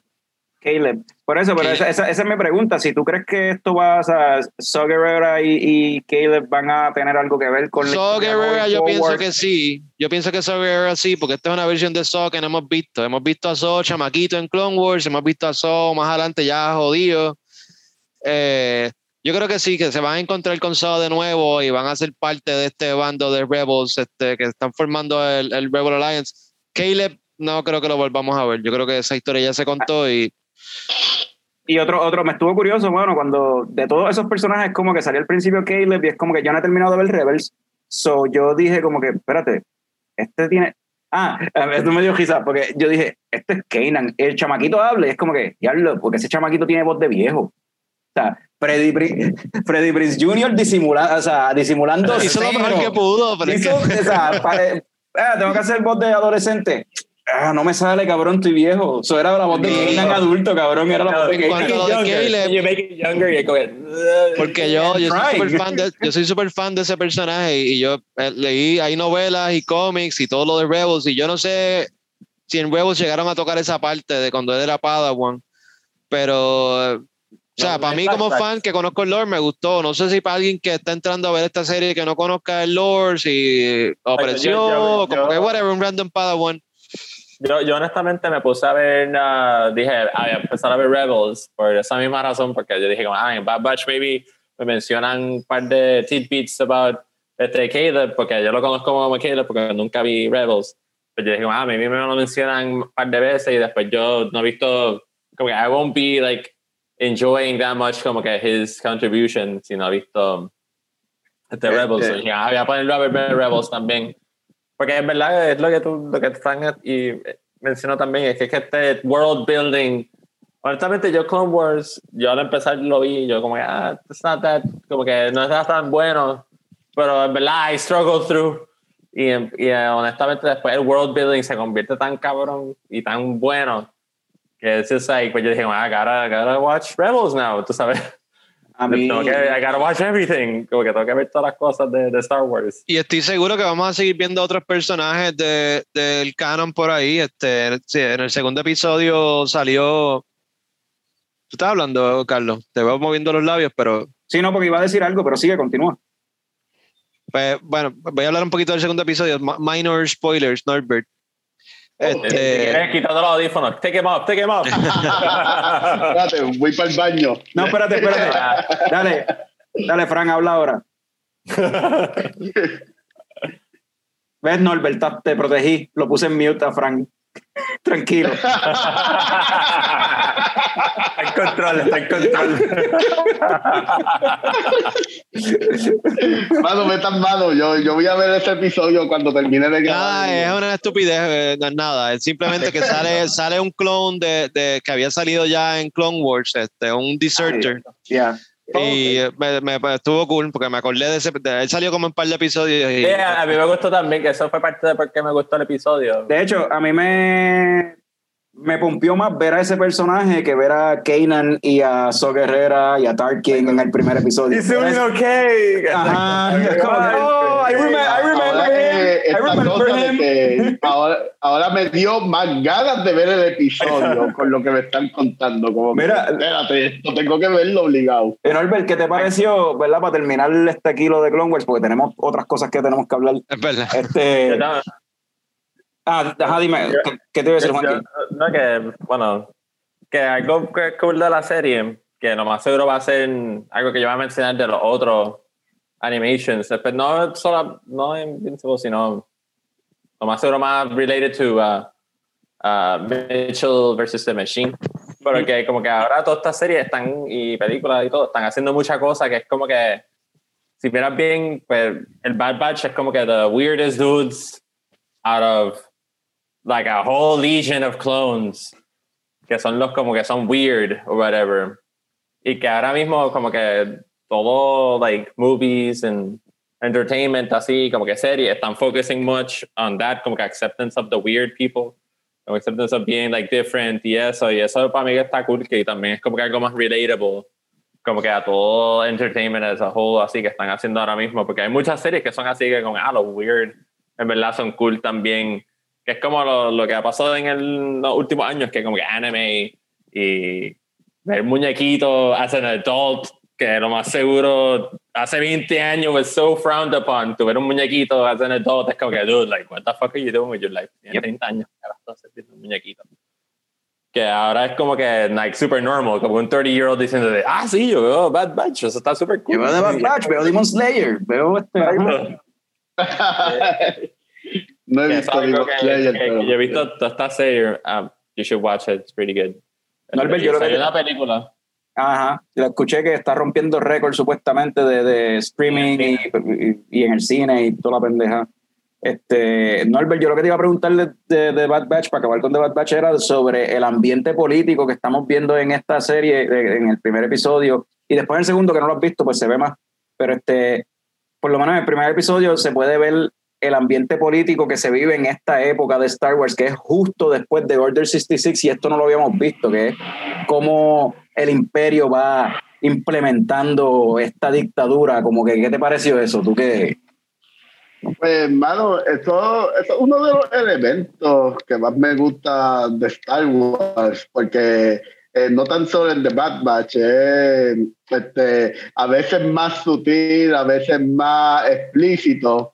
Eh, obviamente están hablando ah, de dictaduras y, y, de, y de gobierno ah, de fascismo y todas estas, estas pendejas.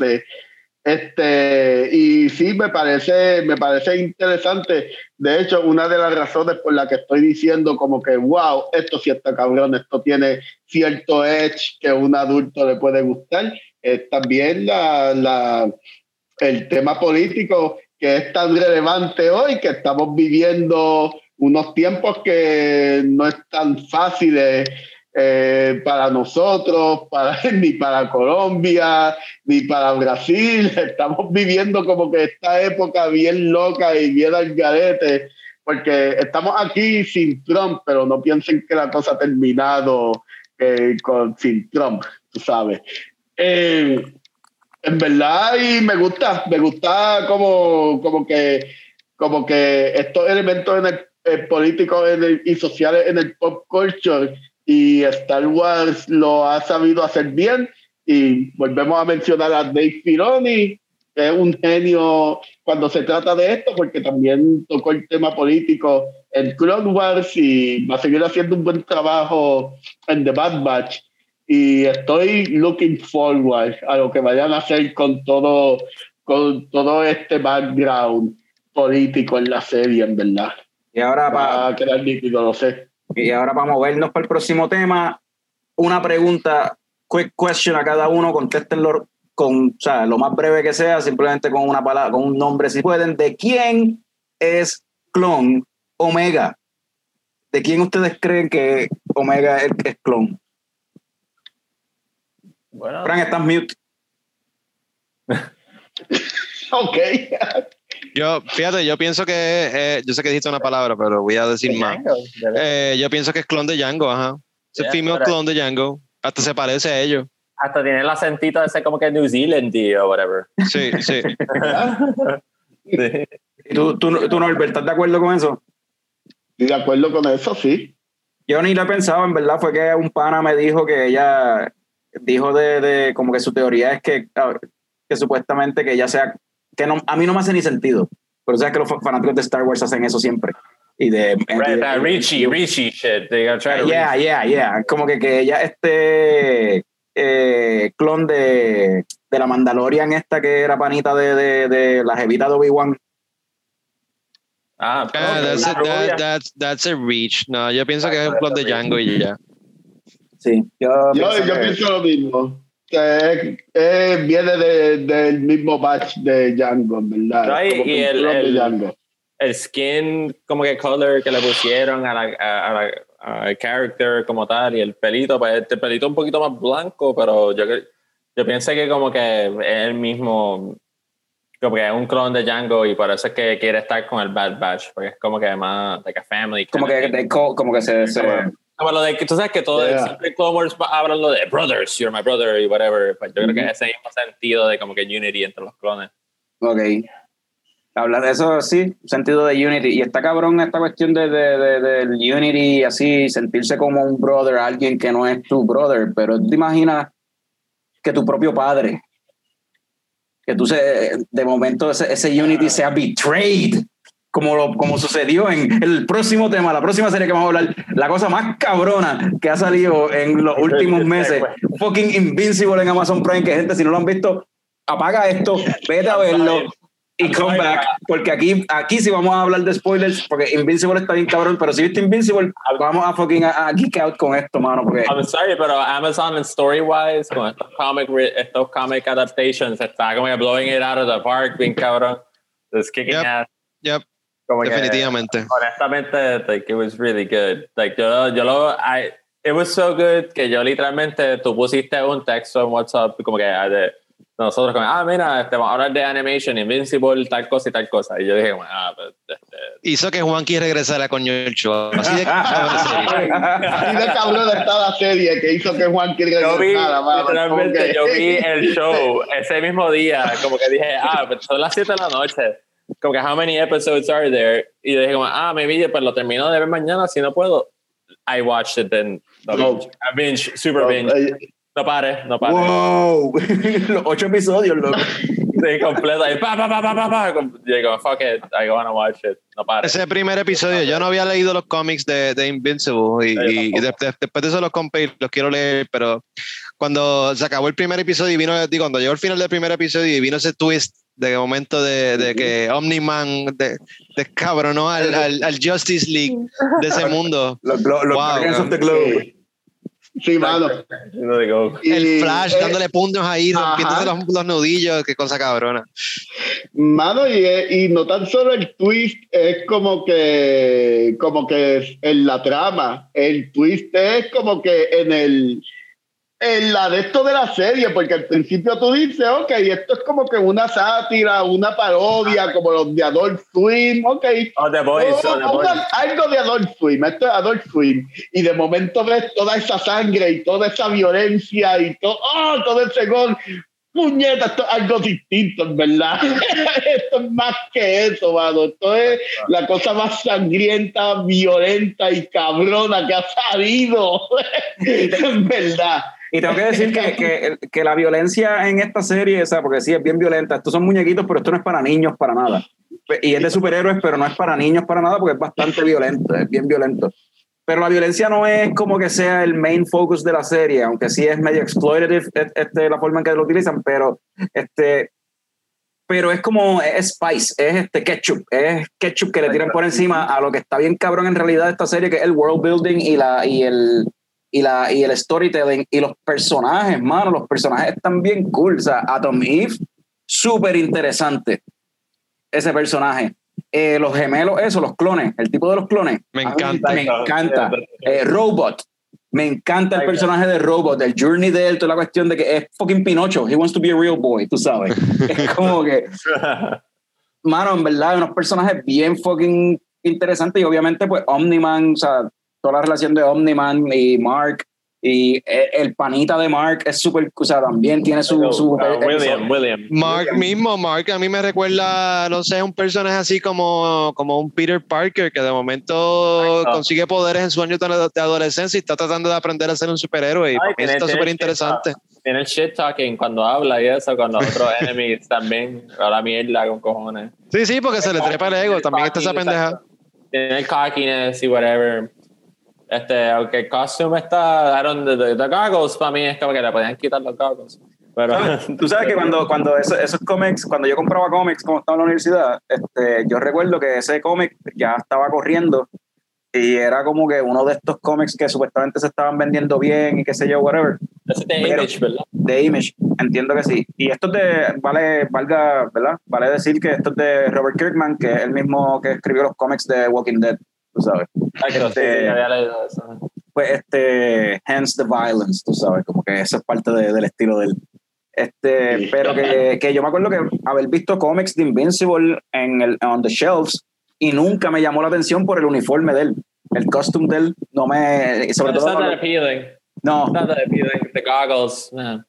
yeah. Pero en verdad, yo, yo por eso yo, yo no lo vi este, en. ah, yo empecé a escuchar, uh, you know, social media shit este, esta semana, hace como un par de semanas, y yo como, ah, no, porque no me veía el, exacto, veía el mismo image ese, y yo, man, doesn't seem that great.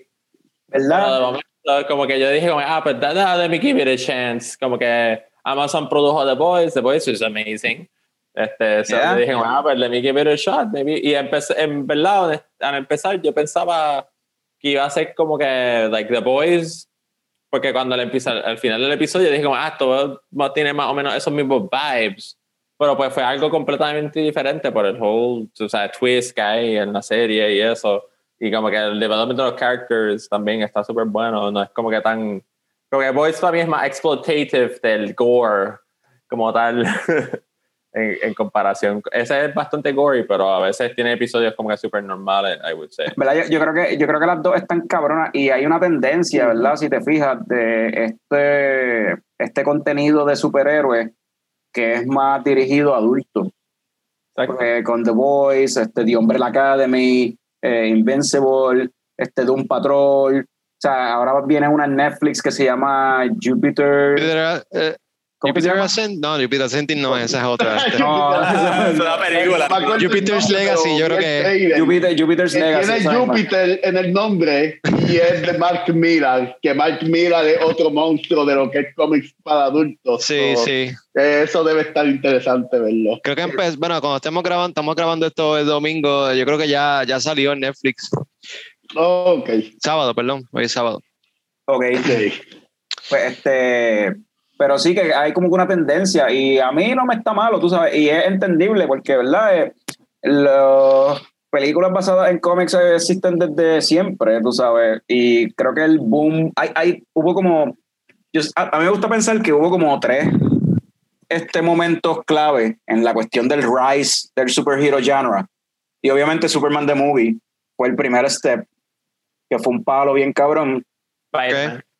Y después de eso fue, no, fíjate, Spider-Man, pero yo, 2001, 2001. Fue como que esa en verdad fue de las primeras superhero movies. Bueno, pero es que está, no, hubo- no hubo ninguna. Pero, pero es que pero está brincando Batman ahí. no, no, porque es que Batman es resultado de Superman. Y Batman en verdad no hizo nada que Superman no haya hecho. O sea, Batman Returns de hecho hizo un al- mucho más. Pero, o sea, en cuestión de taquilla y el marketing y qué sé yo, Ok, pero, ¿Cuál es el próximo step up? pero el entonces? próximo step up, anyway, que marcó, yo pienso que es either Spider-Man, uno como dijo Juanqui, pero a la misma vez Spider-Man 1 Iron Man. Spider-Man 1 no hubiese, no hubiese pasado sin X-Men y X-Men no hubiese pasado sin Blade.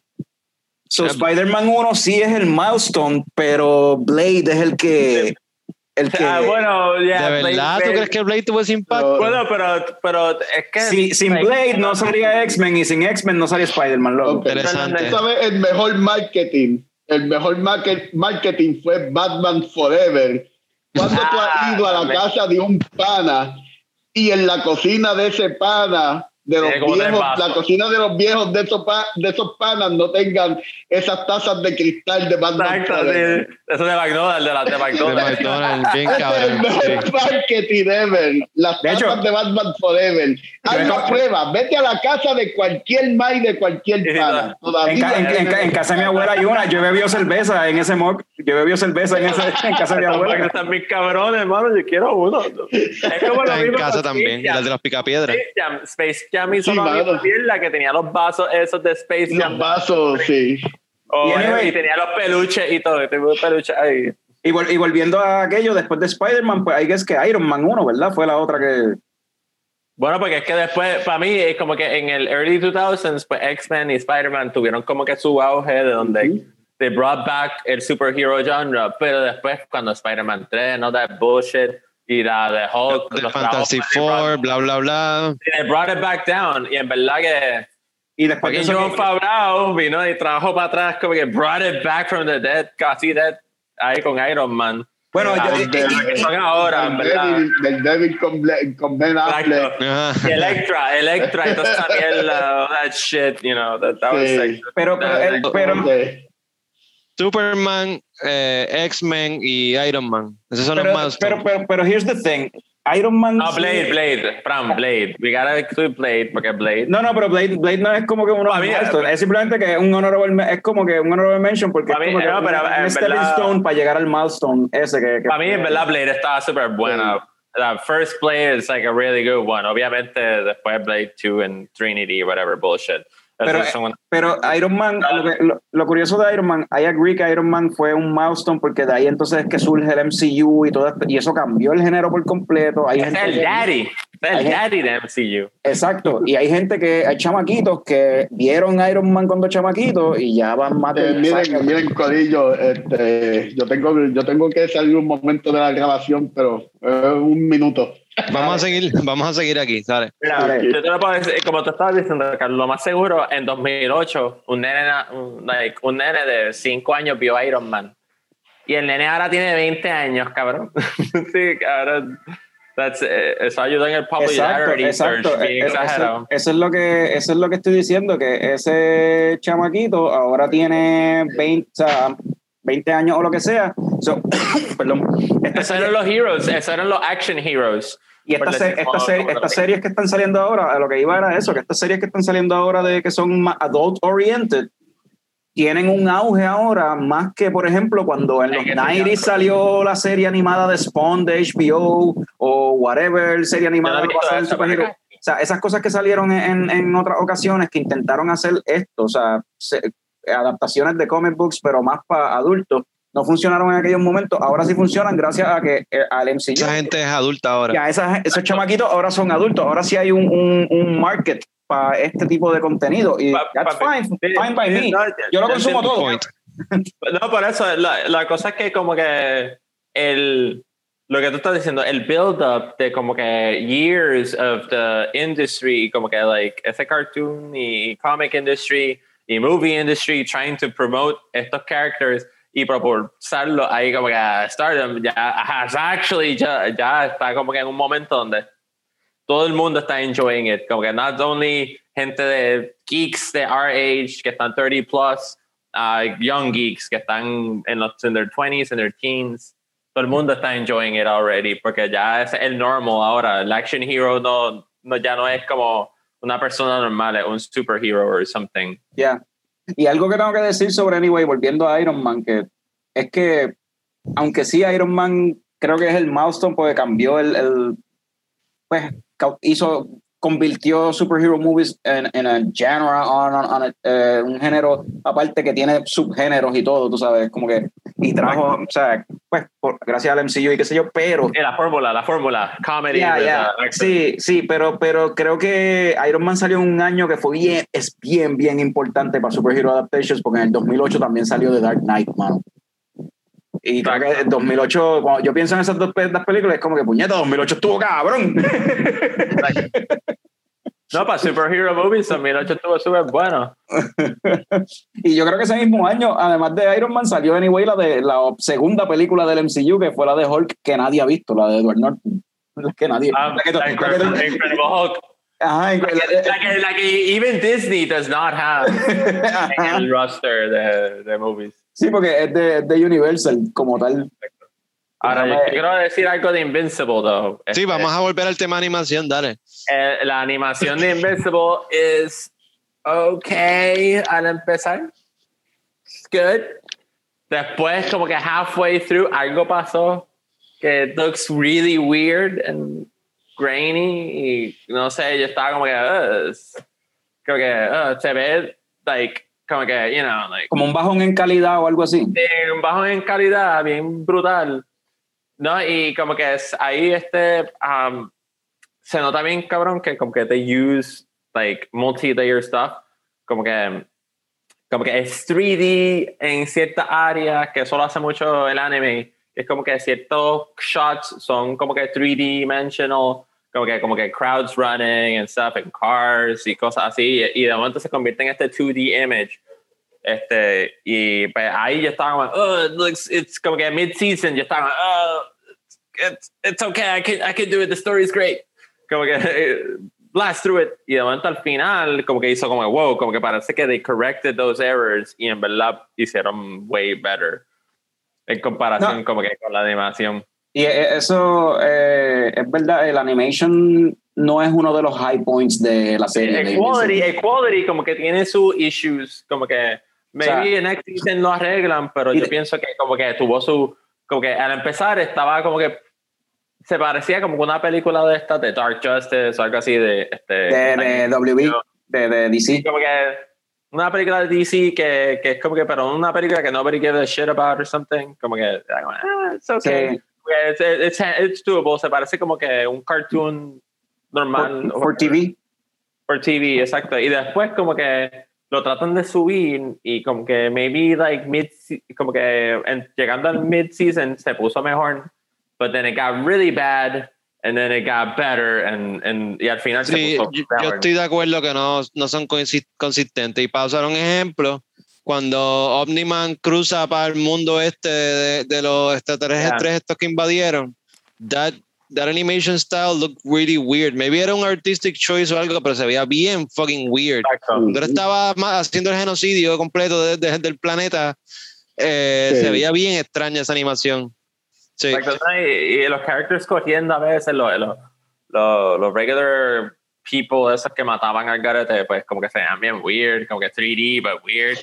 Sí, como que ah, esa, esa inconsistencia yo pensaba que era un artistic choice, como, como Exacto. dice Fran, pero ya cuando a mitad del season se vuelve a poner mierda, es que no, no, this is not esto es aquí, aquí esto pasó algo que espero que mejore en el segundo season. Sí, Yo, yo sie- yo siempre lo vi como que simplemente la animation no era, o sea, Not a priority.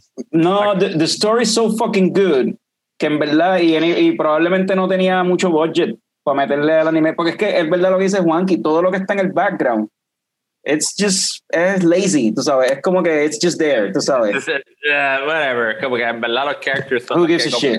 Y se le tienen que abrir los chavos en los voice actors, porque tiene un par de voice actors Ah, chéveres ahí. J.K. Simmons. Bueno, J.K. No, Simmons es Omni-Man, eso está súper cool. Mark Hamill Yeah. es, el, es el, el que hace los suits. No sé si se dieron cuenta de eso. Ah, de verdad. Ah, no. Cosa Sí. A mí me gusta de verdad, Prime. Tiene un cast cabrón. Prime te dice quién es el cast siempre cuando Sí, le sí. das al, al- al arrow. Eh, Mark Hamill, bueno, eh, Sandra Oh, que, que es una actriz bastante conocida de TV. Sí, este, el, el chamaco de. Walking Dead es Mark. Jacobs la eh, y a Tom Eve. Yeah. So, hay un par de actores, sí, sí. No, este, como que soy, soy, eh, ¿cómo que se llama ella? La de Atlanta, la, ¿cómo que se llama ella? Esa Sassy? Beats. Sassy Beats es la voz de Amber. Ajá.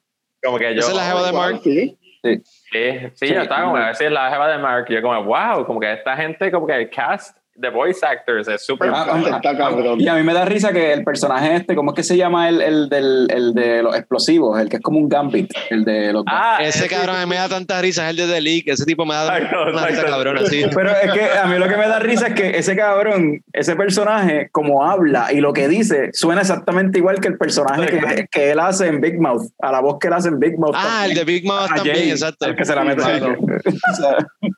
Es que yo creo que Ese tipo es tremendo cast- actor, en verdad. Papi, O que sea, he's just Big Mouse, ah, o sea, ese tipo es el, pe- el peor voice actor ever porque hace el mismo personaje siempre. O sea, él está, está eh, si tú lo ves de Typecast. forma, para mí eso está cabrón, pero... No, la voz de él está súper cabrona. No, y sí. Yo siempre hablo así, yo digo, fuck it, fuck, fuck, Ah, fuck, todo no el- recuerdo quién era el actor de Siso, pero sí, tiene una voz bastante familiar. Él es, él es el Sí. tipo este, él, él sale en... ah, Sí, so. No, este, en Vice Principals. No Danny McBride, este, el otro. El, déjame Es que, buscarlo eh, porque él es como que un dude que siempre tiene un southern accent. Él sale también en, eh, en la película de Quentin Tarantino. Ah, Walton Goggins, sí, sí, él, ese también él sale en este él, él se quita el en acento. The ¿verdad? Shield y en par de, par de series bien cabronas, sí, sí. Sí, sí. Vice Principal, sí, es que esa esa serie. Ah, ajá. Ya sé, lo busqué, ya vi quién es en Walter Goggins. sí. Sí. Este, pero Sí, y a- al final, la, la última voz que yo escuché que lo reconocí en, en el último episodio, ¿verdad? Cuando viene, que a mí me encanta ese, con- ese, ese concepto de, de que haya como que un inspector intergaláctico que va chequeando, inspeccionando los planetas. Ah, si ya, los ya, Yo planetas no lo tienen- reconocí, mano, yo no lo reconocí. Yo lo Sí, reconocí. será- no, yo lo reconocí a Seth Green y yo como, oh, No, no, no Seth Green. Era, Seth Rogen. era el productor de la serie, era Seth Rogen, sí. Uno de los producers. Seth Rogen. I, I confused the sets. Ah, era Seth Rollins, digo, ah, yo también. Seth Sí, sí. Y a que no saben quién es la voz de Robot. ¿Quién es la voz de Robot? No sé. Zachary Quinto. Ah, yo sabía. Tyler. Sí, sí, yo de Heroes Ah, y, damn, de, nice. y Spock de Star Trek. Y Spock, ajá. Yo sabía que él hacía una voz, pero no sabía cuál era la que él hacía. Pero sí. Que, que de nuevo, anyway, es como que innecesario tener este, en algunas de estas voces, es como que medio innecesario tener este big budget people. Por eso. Maybe, como Bueno, pero- pero, eh, oh, pero perdona, cool. Juanqui. El, el- un personaje que no hemos hablado es el del detective, el Demon Eh, Detective este. ese que, personaje me la voz de él ahí me encanta. Ese, ese actor hace una voz cabrona. Este Clancy Brown se llama él. Sale en Heroes, sale en, este, en Lost, perdón, y sale en un par de películas. Ya. Ese personaje está cool porque es una mezcla de Hellboy con este Correcto. con Etrigan de Demon. Ajá. Y lo sacan para el carajo, en verdad, esa parte de Mezclado, mezclado también con Rorschach. Es como una mezcla de los tres. Es como que Rorschach, Hell, este, Hellboy, Etrigan the Demon, todo. Eso mismo, eso one. mismo yo, Eh, para mí eso mismo yo pensé, yo, yo, yo vi la similitud bien cabrón de Rorschach, como que él descubriendo como que, de- como que lo que estaba pasando y como hablaba en el sentido de, de como que esos weird sentences que él dice, como que bien descriptivo. En verdad. Esta, esta serie, déjame cuánto, déjame chequear ahí cuánto tiempo tenemos, porque hay otro tema más todavía. Sí, vamos a ir moviéndonos Sí, para el próximo sí. tema. No, pero uh, before that, este, antes de llegar al otro tema, pues que yo, yo sé que el twist final de la serie estaba súper cool. Este, para mí, en verdad me encantó ese twist. Como que yo estaba, I saw it coming, I saw it coming. Yo estaba, He was evil all along. ¿No te esperabas sí. eso? sí, como que, en el everybody saw it primer episodio lo ven Pero- matando a medio mundo y no, no te esperaba. Tenías esperanza de que fuera mind control o Pero algo. para mí, en verdad, ese- yo estaba como que, whatever. con that. A mí me encantó la parte del, ah, ¿cómo que se llama? El, el, el malo, que era um, Robot Face. Omni-Man. whatever. Omni- no, no, no. no. el malo que, que- el, el little- eso fue como un mini arc dentro de todo, que él ayudó al... al Eso, eso me gustó, yo no me esperaba eso. Eso, ese que no sé cómo se llama, Tank or something like that, que era como que, ah, necesito que ayude, me ayudes con mi neighborhood, que yo Ah, el el Luke Cage. de- Ah, tú estás hablando, sí, que lo traicionó. Omniman was right, no confíes en esta gente. Exacto, Mira, no confíes en este cabrón, look at the big picture. Como que eso Yeah. de mierda, no hagas caso de eso, pero a la misma vez era como que él siendo human, como que no, tengo que hacerle caso to the community. Hacho, que a mí me encantó ese personaje que sale ahí, el, Exacto, el, el, el, exacto. el Battle Cat ese, el Thundercat, Sí, whatever. exacto, ese tipo estuvo cabrón, como que kicked everybody's ass. Ahí, Ese tipo es como que, ah, esto es como que estoy perdiendo el tiempo aquí. es como que, who the fuck is this guy? Yo quiero ver más de este personaje. Pero ese es como yo pensaba que la gente de aquí era fuerte, cabrón. que qué ay, pichea, me voy. Ajá. Sí. Ese, eh, para mí, ese whole little arc fue como que bien chiquitito, para mí estuvo súper cool. En verdad, estaba, "Damn, esto está-" como que ahí en verdad fue cuando dije, como, diablo, está bien cabrón, porque todo ese scene, como que, como que le quedó bien cabrón, todos ellos fighting ahí, en verdad, todo, todo el mundo era más fuerte que ellos, y al final, el whole little plot twist donde el otro dude estaba como que, ah, en verdad, yo lo estaba haciendo por mí, bro. No era, como que, fuck everybody. Y the thing is como que everything comes back en la serie. Todo siempre regresa. O sea, estas pendejas es, ah, no, sí, Omniman está derrotando un kaiju aquí for whatever reason. Ah, ponlo a, a- put it on, on ice, como que, qué sé yo. Maybe we can use it Ah. later. Ajá. Este fucking Immortal. Ya. Yo me recuerdo que la cabeza de él la guardaron y el cuerpo, y alguien menciona algo así de como que no, no, no. Este. Deja el cuerpo ahí, deja el cuerpo ahí. No, no, que dicen algo así de como que, pues, ¿y esto qué hacemos? ¿Botamos la cabeza? No, no, no, necesitamos todas las partes de, de Immortal y no destruyas nada. Como que eso no se puede tocar mucho. ¿Por qué? Porque el cabrón es inmortal. O sea, lo pueden revivir, pero nunca lograron hacerlo. O sea, es como que todo, everything comes back en algún momento en la serie. Na- nada, nada, todo tiene un propósito. Y eso, pues, me imagino que viene del cómic, que el cómic está escrito así, supongo yo. Este. Anyway, para acabar con esto, vamos a darle leche o coco al primer season, porque anyway vamos a seguir hablando de Invincible, porque lo renovaron para season 2 y season 3 vienen por ahí. Eso se va a hacer, se van a hacer. Norbert, leche o coco. Ok, dale, Norbert. Yo le doy leche. ¿Por qué? Porque eso, mira, eso fluye como la leche cuando te la tomas. Sí. Todos los episodios, todos los fucking episodios te dejan ahí esperando más y más y más y todos los episodios se sienten como si fuera el season finale. Esas peleas al final de los episodios, todo. Y wow, para binge watching es perfecto. So que le doy leche porque fluye, mira, como la leche. ¿Y tú, Frank? Me voy con leche también, pero leche strawberry milk. Leche que salió con Oh, un, poquito de, oh. un poquito de sangre y salió rosita, porque aquí esta es una serie, como digo Norbert, sangrienta y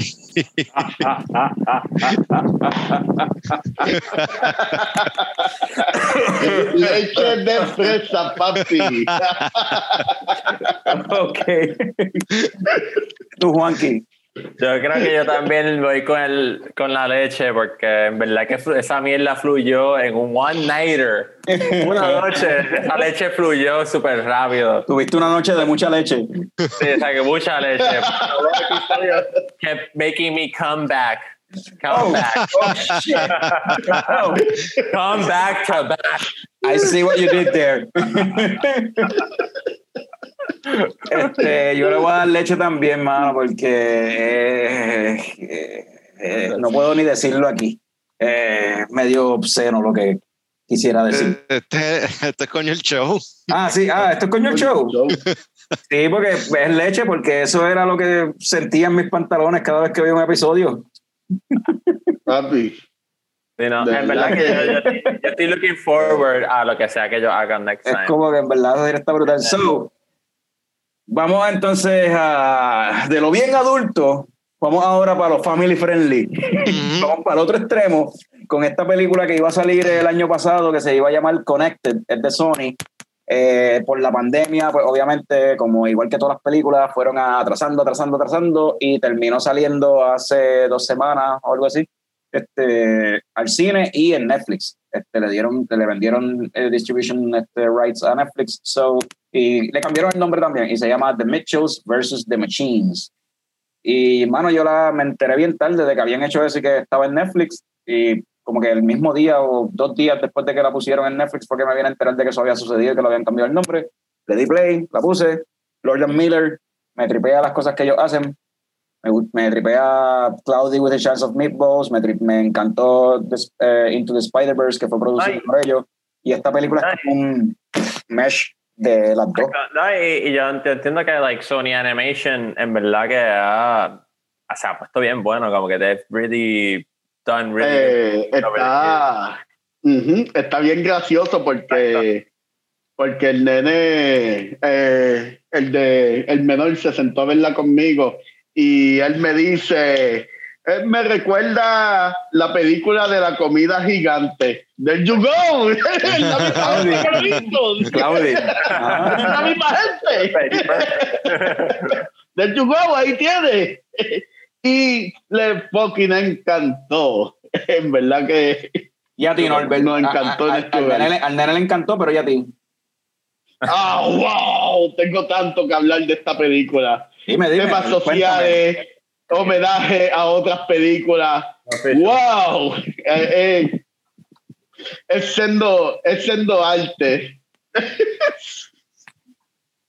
¿Qué pasó? ¿Qué pasó? Ah, espérate, ah, por. Oh, oh, espérate, es que Frank estaba buscando. Oh, oh. Sí, Coño, tra- tráeme una. Eh, no, exacto. eh, Sorry, sorry, la interrupción. Nada, Pero, y- pero eh, eh, eh, es verdad lo que dice Norbert, porque la película tiene, y, y verdad, yo lo veo como una mezcla de, de Cloudy with a Chance of Meatballs, que la hicieron Lord Miller, y Into the Spider-Verse, que la produjeron ellos, pero no fueron ellos quienes como tal la dirigieron. Porque mezcla como que el animation style de ambas. Porque Exacto, tiene. Ajá. Porque tiene, yo- no sé si es lo que te iba a decir, que tiene como que tú sabes que en Sí, Spider-Verse tenía los, los 2Ds. los pop-ups, los pop-ups Exacto, los, los tiene los 2D, highlights, los emotes exacto. y todas esas cuestiones. Es como que, y he escuchado gente decir que esto es una película animada hecha para el TikTok Generation. Y es como que, eh, yeah, cabrón, ¿para quién carajo es Sí. una película animada familiar? Hello. Tiene memes, tiene memes, Ya. tiene como que GIFs, tiene un montón de como que popular culture de ahora que está como que super, en verdad había partes que yo decía como ah that's kind of lame pero a la misma vez había otras partes que estaban diablo eso está bien bueno porque la bien funny como que las cosas así Sí, pero eh, tú, tú dices lo de los memes y eso, y sí, tiene muchas cosas de, de- del G- Gen Z Generation. Ah, el Gen Z que se sentó conmigo a verla, eh, le encantó ver todas estas referencias a los memes y todas estas referencias a las mierdas que ve en YouTube. Al YouTube Culture. Pero también tiene una referencia bien cabrona, Al especialmente en la película, en la trilogía de Living Dead. Ajá. Este, la- Sí. El primer acto de la película, pa, pa, pa, se refugian como el Night of the Living Dead. Eh, el segundo acto de la película, literalmente se van a un mall como en Dawn of the Living Dead. Y lo mencionan, Y- la nena lo menciona, de y hecho. lo mencionan y todo. Y ya para el tercer acto, ya ellos pues están refugiándose, son los únicos refugiados Day of the Dead. Y yo diría que los robots volviéndose humanos y teniendo emociones humanas. Sí, no, de lo que nos acordamos es de Terminator 2, full. Exacto. Pero yo diría que es Day of the Dead, el zombie que se está volviendo humano, que está Exacto. empezando a hablar y todo eso. So, que sí, para mí la película es la trilogía de Living Dead. De Uy, Romero, de mano. George Romero. Este es George A. Romero. Sí, mano. Y ellas tienen un montón de references a otros movies también, como que cult classics y todo, como que tú, y tú lo ves notas, como que if you're a movie buff, en verdad tú ves lo- lo- lo- los cameos que ellos tiran, como que... Y, y es bien, y, y es bien clever hacer eso, o sea, y es gracias al personaje principal que es una, Movie una- buff. un movie buff, una muchacha que quiere ser un este, cineasta. So es como que perfecto, porque ahí ella tiene el conocimiento de los viejos, pero tiene la forma de ser y anyway la del Gen Z y, y pues y el hermanito también tiene lo del Claro. Gen Z y toda la cuestión. So, los jokes están all around the place, mano. Está, hay jokes para todo el La mundo. animación. No, cuando hacen, uh, cuando- yo no me esperaba eso cuando como que cogen el carro y cogen la rampa y sale como un ¡Ah! y no sé qué carajo, y yo estaba como, what the fuck is going on? Como que- sí, la- mano, La, y- la segunda vez que lo hicieron me dio risa. La segunda vez me dio risa. segunda vez yo como, what the Y fuck is- esa, y esa es como que la experiencia de la película, tener un Gen Z riéndose de las referencias de un meme y tenerme a mí eh, como que con la mente blown, porque esto es una referencia a George Romero bien cabrón, mientras que el nene está riéndose porque le recuerda las cosas que ve en YouTube y los memes Exacto. que ve. Y es como que y lo Sí. hicieron de una forma tan brillante y, y hace sentido, todo hace fucking sentido. Sí. todo No, y, y- y es fun, eh, da risa, hermano. A mí, a mí me dio una risa cabrona cuando, y lo hacen dos veces, ese chiste lo hacen dos veces. Cuando hablan, cuando mencionan el meme este de, el video este del, del gorila, Ah, que parece, oh, oh, y lo hacen, cabrón, que jodida risa, mano, en serio. Yo he visto esto 20 mil veces en internet. Lo usan en una película y me dio risa porque no esperaba ver un fucking meme en una película, cabrón, en serio. Es, es tan descarado. Es tan descarado el, uti- el utilizar un meme ahí como que en una película y es como no me esperaba Ajá. eso. Me dio risa. Me para mí, sacó, para mí el, el comedy, el comedy que usan en la película es bien smart y como que bien targeted y como que ellos saben como que mira, esta peli, como que no sé en qué sentido, lo más seguro los que estaban en el writer's room o whatever estaban diciendo como mira, en esta película van a ver unos millennials or some people older than that que están en este tipo de popular culture y a ver este otro tipo de popular culture. How do we just mix that in y nos metemos a los dos para have- have a fun ride y tener un fun ride donde y también se tiraron yo, a, a mí me gusta que se trataban de tirar el whole Pixar thing make you feel feely the whole como que pues que ya se va para la universidad y es como que ese transition de como que tratar de como que ellos como que de hacer ese como que emotional stat también meterlo ahí eso me gustó también como que I thought it was really good como que it had like it- era como un fun ride con emo- cosas emocionales y en real life issues como que todos mezclados y como que ellos comparándose contra la familia esa que era como que perfecta whatever estaba No, y el viaje de Instagram, hacen referencia a Instagram Exacto. también, Yeah. la cuestión de como que como que ellos me la metieron tanta cosa dentro de just like a small package yo estaba wow it's really good como que they just como que whoever was writing that en verdad estaba bien thoughtful como Eh, el director como tal eh, se llama Michael Rianda. Y Michael Rianda es, era el crea- creative director y writer y después estuvo como creative consultant para el season 2, pero fue el, básicamente el showrunner prácticamente de el season 1 de Gravity Falls, que es una serie de Cartoon Network. ah, ah, Me encantaba ese show, mano, me buena, encantaba. súper buena Gravity Falls, Buena mano. serie. So, él hacía el Ah. papel, él hacía desde el 2012 hasta el 2016, hizo las voces de Lee, Thompson, Mr. Pulchek y otras voces random por ahí en, el- en esas, esos muñequitos. ese que decía Hooey o algo así como que yeah. Ustedes sabrán porque yo nunca llegué a ver Gravity Falls. Gravity Falls está súper bueno 50 episodes and it's fun es como que un more adolescent Rick and Morty no es tan adulto Pero they're Pero- connected. pero they're connected porque los writers son friends which actually yo creo que en eh, en- eh, mencionando un little cameo en Invincible a la voz de un dude que era como con Chad La, la identificar las millas. cabrón era, era Rick's voice era este tipo eh, ¿cómo que se llama él? Ay, yo no me di Eh, cuenta. Sí, sí, era, era un douchebag frat boy. Este, se, douchebag se frat llama Justin Roiland, es que se llama él. Justin Roiland Justin Roiland era la de un douchebag frat boy en Invincible Cuando van a la universidad, Ah, que sale un tipo Sí, rubio sí, con sí, tres sí, tipas, ese era Justin Rowland ahí. No me la- y él tiene el burp y todo. como yo No me acuerdo. Ah, yo. Pues, anyway. pero, pero básicamente Gravity Falls es como un Rick and Morty, pero más para más more for kids. Fran, Fran no, no me ha hablado casi de, de Mitchells versus The Machines. Yo supongo que es que no le gustó. Fran, ¿no te, no te gustó el, el jodido? El chiste más, para mí el chiste más cabrón de toda la jodida película. Y lo quemaron, o sea, lo explotaron hasta más no poder. Pero me daba jodido. Cada vez que un fucking robot decía dog, pig, dog, loaf of bread, dog, pig, loaf of bread. Cabrón, yo estaba quejándome de la risa todo el final de la película. Porque Sí, es verdad, lo, lo quemaron bastante. Time anyway. Sí, pero lo quemaron bastante, pero entonces te ponían entonces a la mamá Kiki Nazar o Kill Bill. Ah, O sea, con, a con la lo que me música de. Kill Bill y todo, referencia a películas como dijo Norbert. La música de Kill Bill. Como que hicieron eso, pero entonces de me momento volvió otra vez a ella en el carro. Dog, pig, dog, pig. Ya, de las cosas que más me gustan, a mí me gusta, a mí me gustan los family movies así, son, son funny, son wholesome y, y son funny. Eh, pero me encantaron los personajes estos de los dos robots. Yeah. Este, Oh, wow, dos ese, ese, ese Fred Armisen y O'Connell. Este, Fue, fue Armisen y, y el otro yo creo que también es de SNL, no me acuerdo el no, nombre no, de él. O'Connell, es este tipo del O'Connell Show. ¿Cómo que se llama? Este, el pelirrojo. Es un Tonight Show. No, es- es- se llama, él se llama Beck Bennett, él, él es de, él es de SNL también, del cast de ahora, ¿no?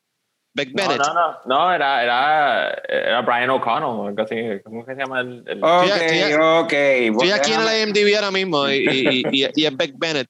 Pero, anyway, pa- eh, eh, como es Deborah Butt y, y Eric, esos dos Deborah Butt- personajes. Deborah Butt 5000 o algo así. 5000, perdón, claro. Deborah Butt Ajá. 5000 y Eric.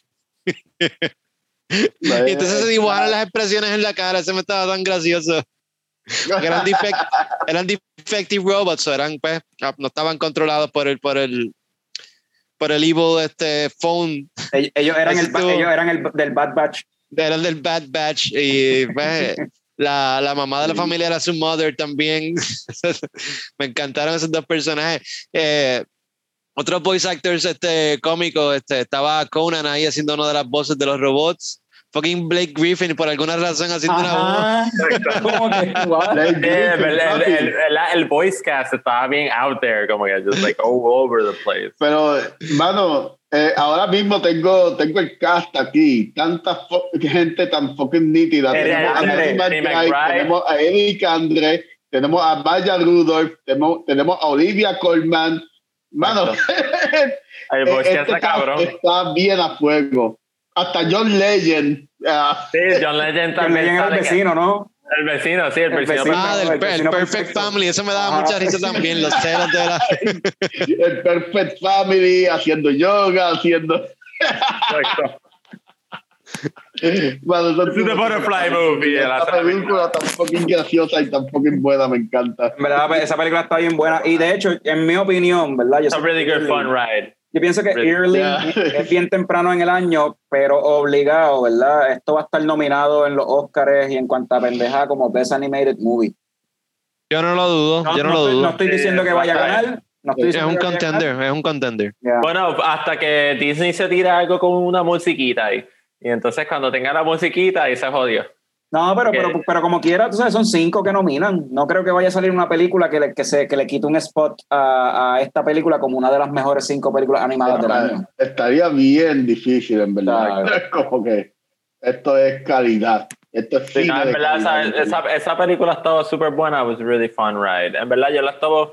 Yo la estaba... Yo, yo cuando tú dijiste como, ah, tengo que ver esto, yo como, oh, damn it. Like, this is probably gonna be like, it's gonna suck. Y en verdad, pues, me cambió toda la percepción backwards. Yo como, diablo, eso está bien cabrón, eso está bien bueno. Like, I'm having a fun time. No, es really fun y, yeah. y- y la animación es, y la animación, y la animación es bien buena. It's really good Yeah, animation, animation mano. was really good. Eso es un Porque- high point porque- obligado. Porque, porque ese estilo de animation que es de esa mezcla de, o sea, como que esa cuestión. que 2D mezcla- con el 3D. esa- ajá, la mezcla esa de que lo que, lo- ok, básicamente Spider-Verse abrió las puertas para un estilo nuevo de animación y esta, Exacto. y esta película simplemente está entrando, o sea, saliendo por esa puerta. No, y Ok. en verdad que ese Sony Studios Animation está como que just kicking ass. Yeah. En verdad que whatever they're doing, empezando Porque, con Sony. it, porque como it que feel- Sony- it feels fresh, ¿verdad? Esa, esa animación se siente Exacto. fresh, se siente nuevo, algo diferente a lo que estamos acostumbrados a ver. No, y, y en verdad que Pixar, obviamente, king of animation en el sentido de ese 3D animation.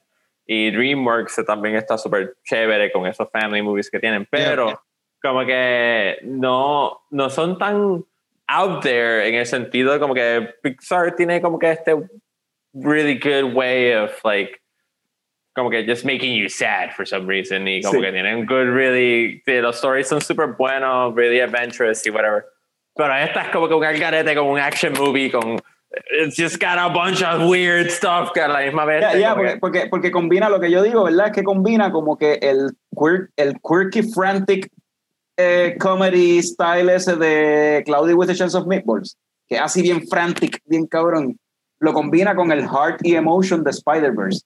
Exacto Entonces, el animation en una combinación de los dos también. So, esto dice Lord Miller por todos lados, lo tiene escrito así, el signature de ellos estaba en cada escena, en, o sea, por todos lados, está pintado así de la película. bueno So, Lord Miller, hermano, que sigan tirando, o sea, overseeing Mira, el Animation Division de Sony, porque en verdad están tirando No, cosas y, nítidas. y- y es que también que ellos, yo creo que ellos hicieron la de, de Lorax, fue que ellos hicieron y Horton Hears a Who.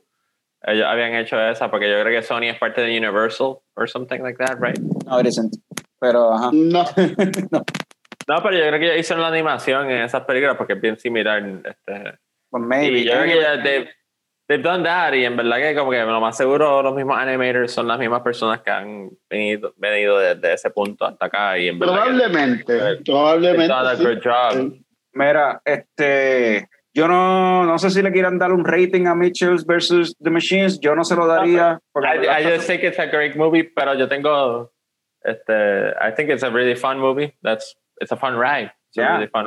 it's que ya mismo lo va a ver en Universal Studios allí. Perdón. Este, so, para terminar el episodio, ya que sin darnos cuenta, en verdad, esto fue como que Fran y yo hablando de como que coño, de qué carajo Ujú. vamos a hablar, esto y lo otro, pues, pues salió de Bad Batch, salió Invincible, pues podemos hablar de Mitchells versus The Machines y qué sé yo, pues, pues, pues, ok, pues están esas tres cosas, fine. Y de momento, adiós, todas son animadas. So, básicamente estamos, vamos a estar hablando de animation, no joda. Y Fran me dice, coño, pues para Bring It Back to Beer, podemos hablar de labels, sea, arte en los la- en labels de cerveza y qué sé yo. So, vamos a terminar el episodio con eso, que Fran tenía algo que quería mencionar sobre eso y esa pendeja. Este, Sí, me pareció, me pareció buena la idea, como que combinar lo de beer con animación, porque pues, nuestro Ujú. show, parte del tema es beer. So, tenía un par de latitas aquí que, que ahí me tripean. Este, yo siempre aprecio el arte de, de las cervezas, como que una para el consumidor atrae, para uno comprar las beers, y otra pues es un buen, como que una buena plataforma para los artistas presentar su arte. Entonces, ahorita estábamos hablando de Collective Arts. A mí me encanta eh, eh, las latitas de Collective Arts. Tengo aquí una que a mí me gusta mucho.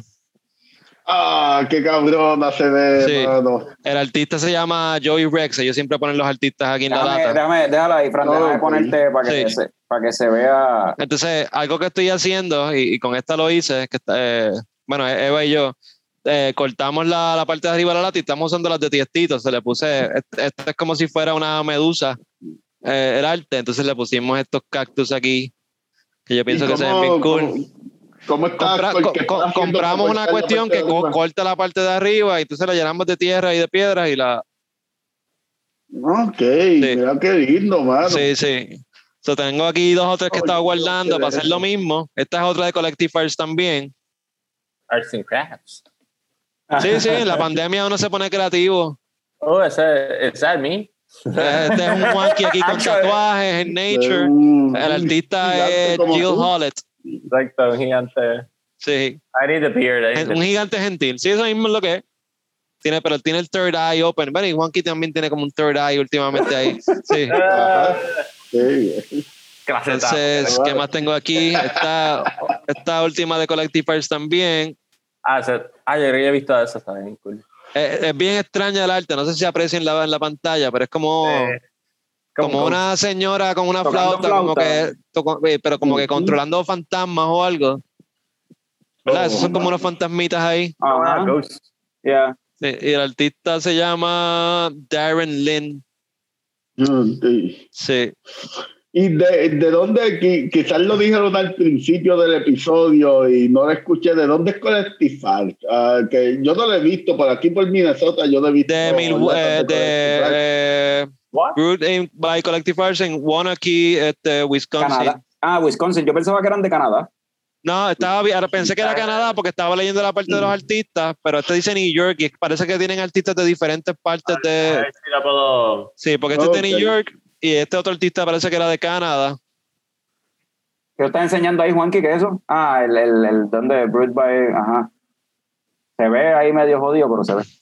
Y para darle un poquito de, de, de shout out a, a los de Puerto Rico, ¿verdad? Tengo aquí la de Hop Dusa. A mí me tripea mucho esta lata. Ya, mano, me encanta esa lata, en verdad. Sí. A mí me gusta Ay. esa, a mí me gusta esa arte que está usando últimamente este este Surk en estas latas, este, y últimamente en los labels que está lanzando para promocionar este, la, las cervezas, porque es así medio como cartoon y como medio comic book. Yep. Que la de la resistencia es como un superhéroe, tú sabes. Y Like a Y así- algo así. Unas que me gustan un montón, unos labels que me tripean son las de Tripping Animals, que son unas cervezas de Florida que están llegando. Ah, sí, que son cool muchas, también. muchas sours y qué sé yo. Como, yo había enseñado una la semana pasada, pero esta es una que a mí me gusta mucho. Este, Norbert, eh, en el episodio pasado había, estaba tomando una cerveza que era de, de ¿cómo se llama esto? De, de, de Mastodon. Ya, de Mastodon, un- Pues, una de eh, esas ah, colaboraciones. Exacto. Entonces, pues esta cerveza que yo la enseñé en el episodio pasado también, Ajá. que están ahí, Yeah, la- la- sí. la- son unos osos o algo así, unas osos. Y en verdad tú las ves y yo creo, yo pienso en strippers, mano. Y son bien caderonas y bien culonas. Entonces me recuerda en un, un video de Mastodon que era eh, el de de- This time, this ¡Ay, de las time. twerking ahí! No me recuerdo cómo se llama. yo me acuerdo, y, yo estaba hablando con este chamaco de ese video, este, cuando salió el video, y el chamaco, el más rockero, como que, ah, están dañando el rock, que eso de tener tipa ahí bailando. Y yo como que, ¿qué tú quieres Cabrón, que el rock sea? Que el rock sea algo aburrido. ¿Tú quieres que el metal sea algo aburrido de machos nada más? Exacto. Deja que pongan esos videos de Cabrón, tu culo. Cabrón, es que, es que, es que Ese es de Motherload. De Motherload. video. The Motherload, The Motherload, De Motherload. canción. de The Motherload. Está- y las tipas ahí Carajo los rockeros que se están quejando. Las tipas tuerqueando y la música ahí como que pa, para, pa, pa, para, pa, para, pa. Ese video está bien cabrón. ¿Qué carajo la pasa ese tipo ese, video está bien cabrón porque ese video empieza como si fuera así como que bien dark, bien gótico y uno Bien psicodélico ahí. la gente maquillada y ellos tocando y de momento cuando viene el coro, ¡pum! Toma, las tipas tuerqueando, bailando en el tubo como si fuera un video de hip hop y es como que sí, cabrón, más todo es bello como comentó alguien en YouTube en el video anterior, Mind Eraser, no sé qué. Saludos a Mind Eraser que comentó en el video Mano. anterior que escribió Mastodon es bello, yeah, Mastodon es bello. Eso, Mastodon Ma- es Mastodon- bello. Gotta love Mastodon. Mastodon es Hace- porque- Mastodon, Mastodon todo. es, Mastodon es real life death clock. como que Bueno, se puede son- poner de esa forma, ya que hacen, hacen cosas con cerveceras, hacen videos de tipas tuerqueando, han hecho todo. yo, yo lo digo, yo, lo, Ya, yo lo digo, yo lo digo en el sentido de que son super funny. Esos cabrones Sí, son mano, super funny, eso es super funny. O sea, porque ese video, ese video es un fuck you al metal scene. Es como que un fuck you on your stereotypes, fuck you y tu bichería, fuck, fuck tu bichería. Al igual que ahorita estábamos hablando básicamente diciéndole fuck la bichería de los fans de cerveza y de craft beer que están pidiendo táctilese. So, yeah, bringing it all back. Y con eso yo creo que podemos terminar, Full circle. que llevamos casi dos horas hablando. So, habiendo dicho eso, gracias por sintonizar. Denle like, compártanlo. Recuerden también este Yo Odio Lucha Libre, que Norbert tiene eso todos los sábados por Twitch TV en vivo. Ya. Este, el sábado pasado, que sería hoy, esto es bien raro. Pero, Sí, pero bueno, el sábado pasado Norbert estaba bien cabronado y se tiró un rant ahí bien gufiado. So, si no lo vieron, se lo perdieron. Así que para el próximo sábado, más vale que sintonicen. Si es que les gusta la lucha libre, tienen que escuchar eso. Yo odio lucha libre por Twitch TV. Eh, Juanqui se metió un cantazo en la frente. Todavía no sabemos por qué, pero eso lo vamos a investigar. Quizás por el COVID, episodio lo- COVID. se lo contemos. Eh, Fran, este. Fran, COVID, ok. Eh, Mira, me dio una reacción. I, I'll explain it right now, bien quick. ajá. So, después de, la, de el Pfizer bullshit que me inyecté, me dio una reacción alérgica y salió en la cara. ¿Te puesto la Johnson Johnson? No, no, no, yo fue, fue Pfizer. God damn it, Pfizer! Ah. So, este, ¿Y qué más? Nada. Y gracias por sintonizar. Eh, habiendo dicho eso, como siempre, salud, cabrones. Wow!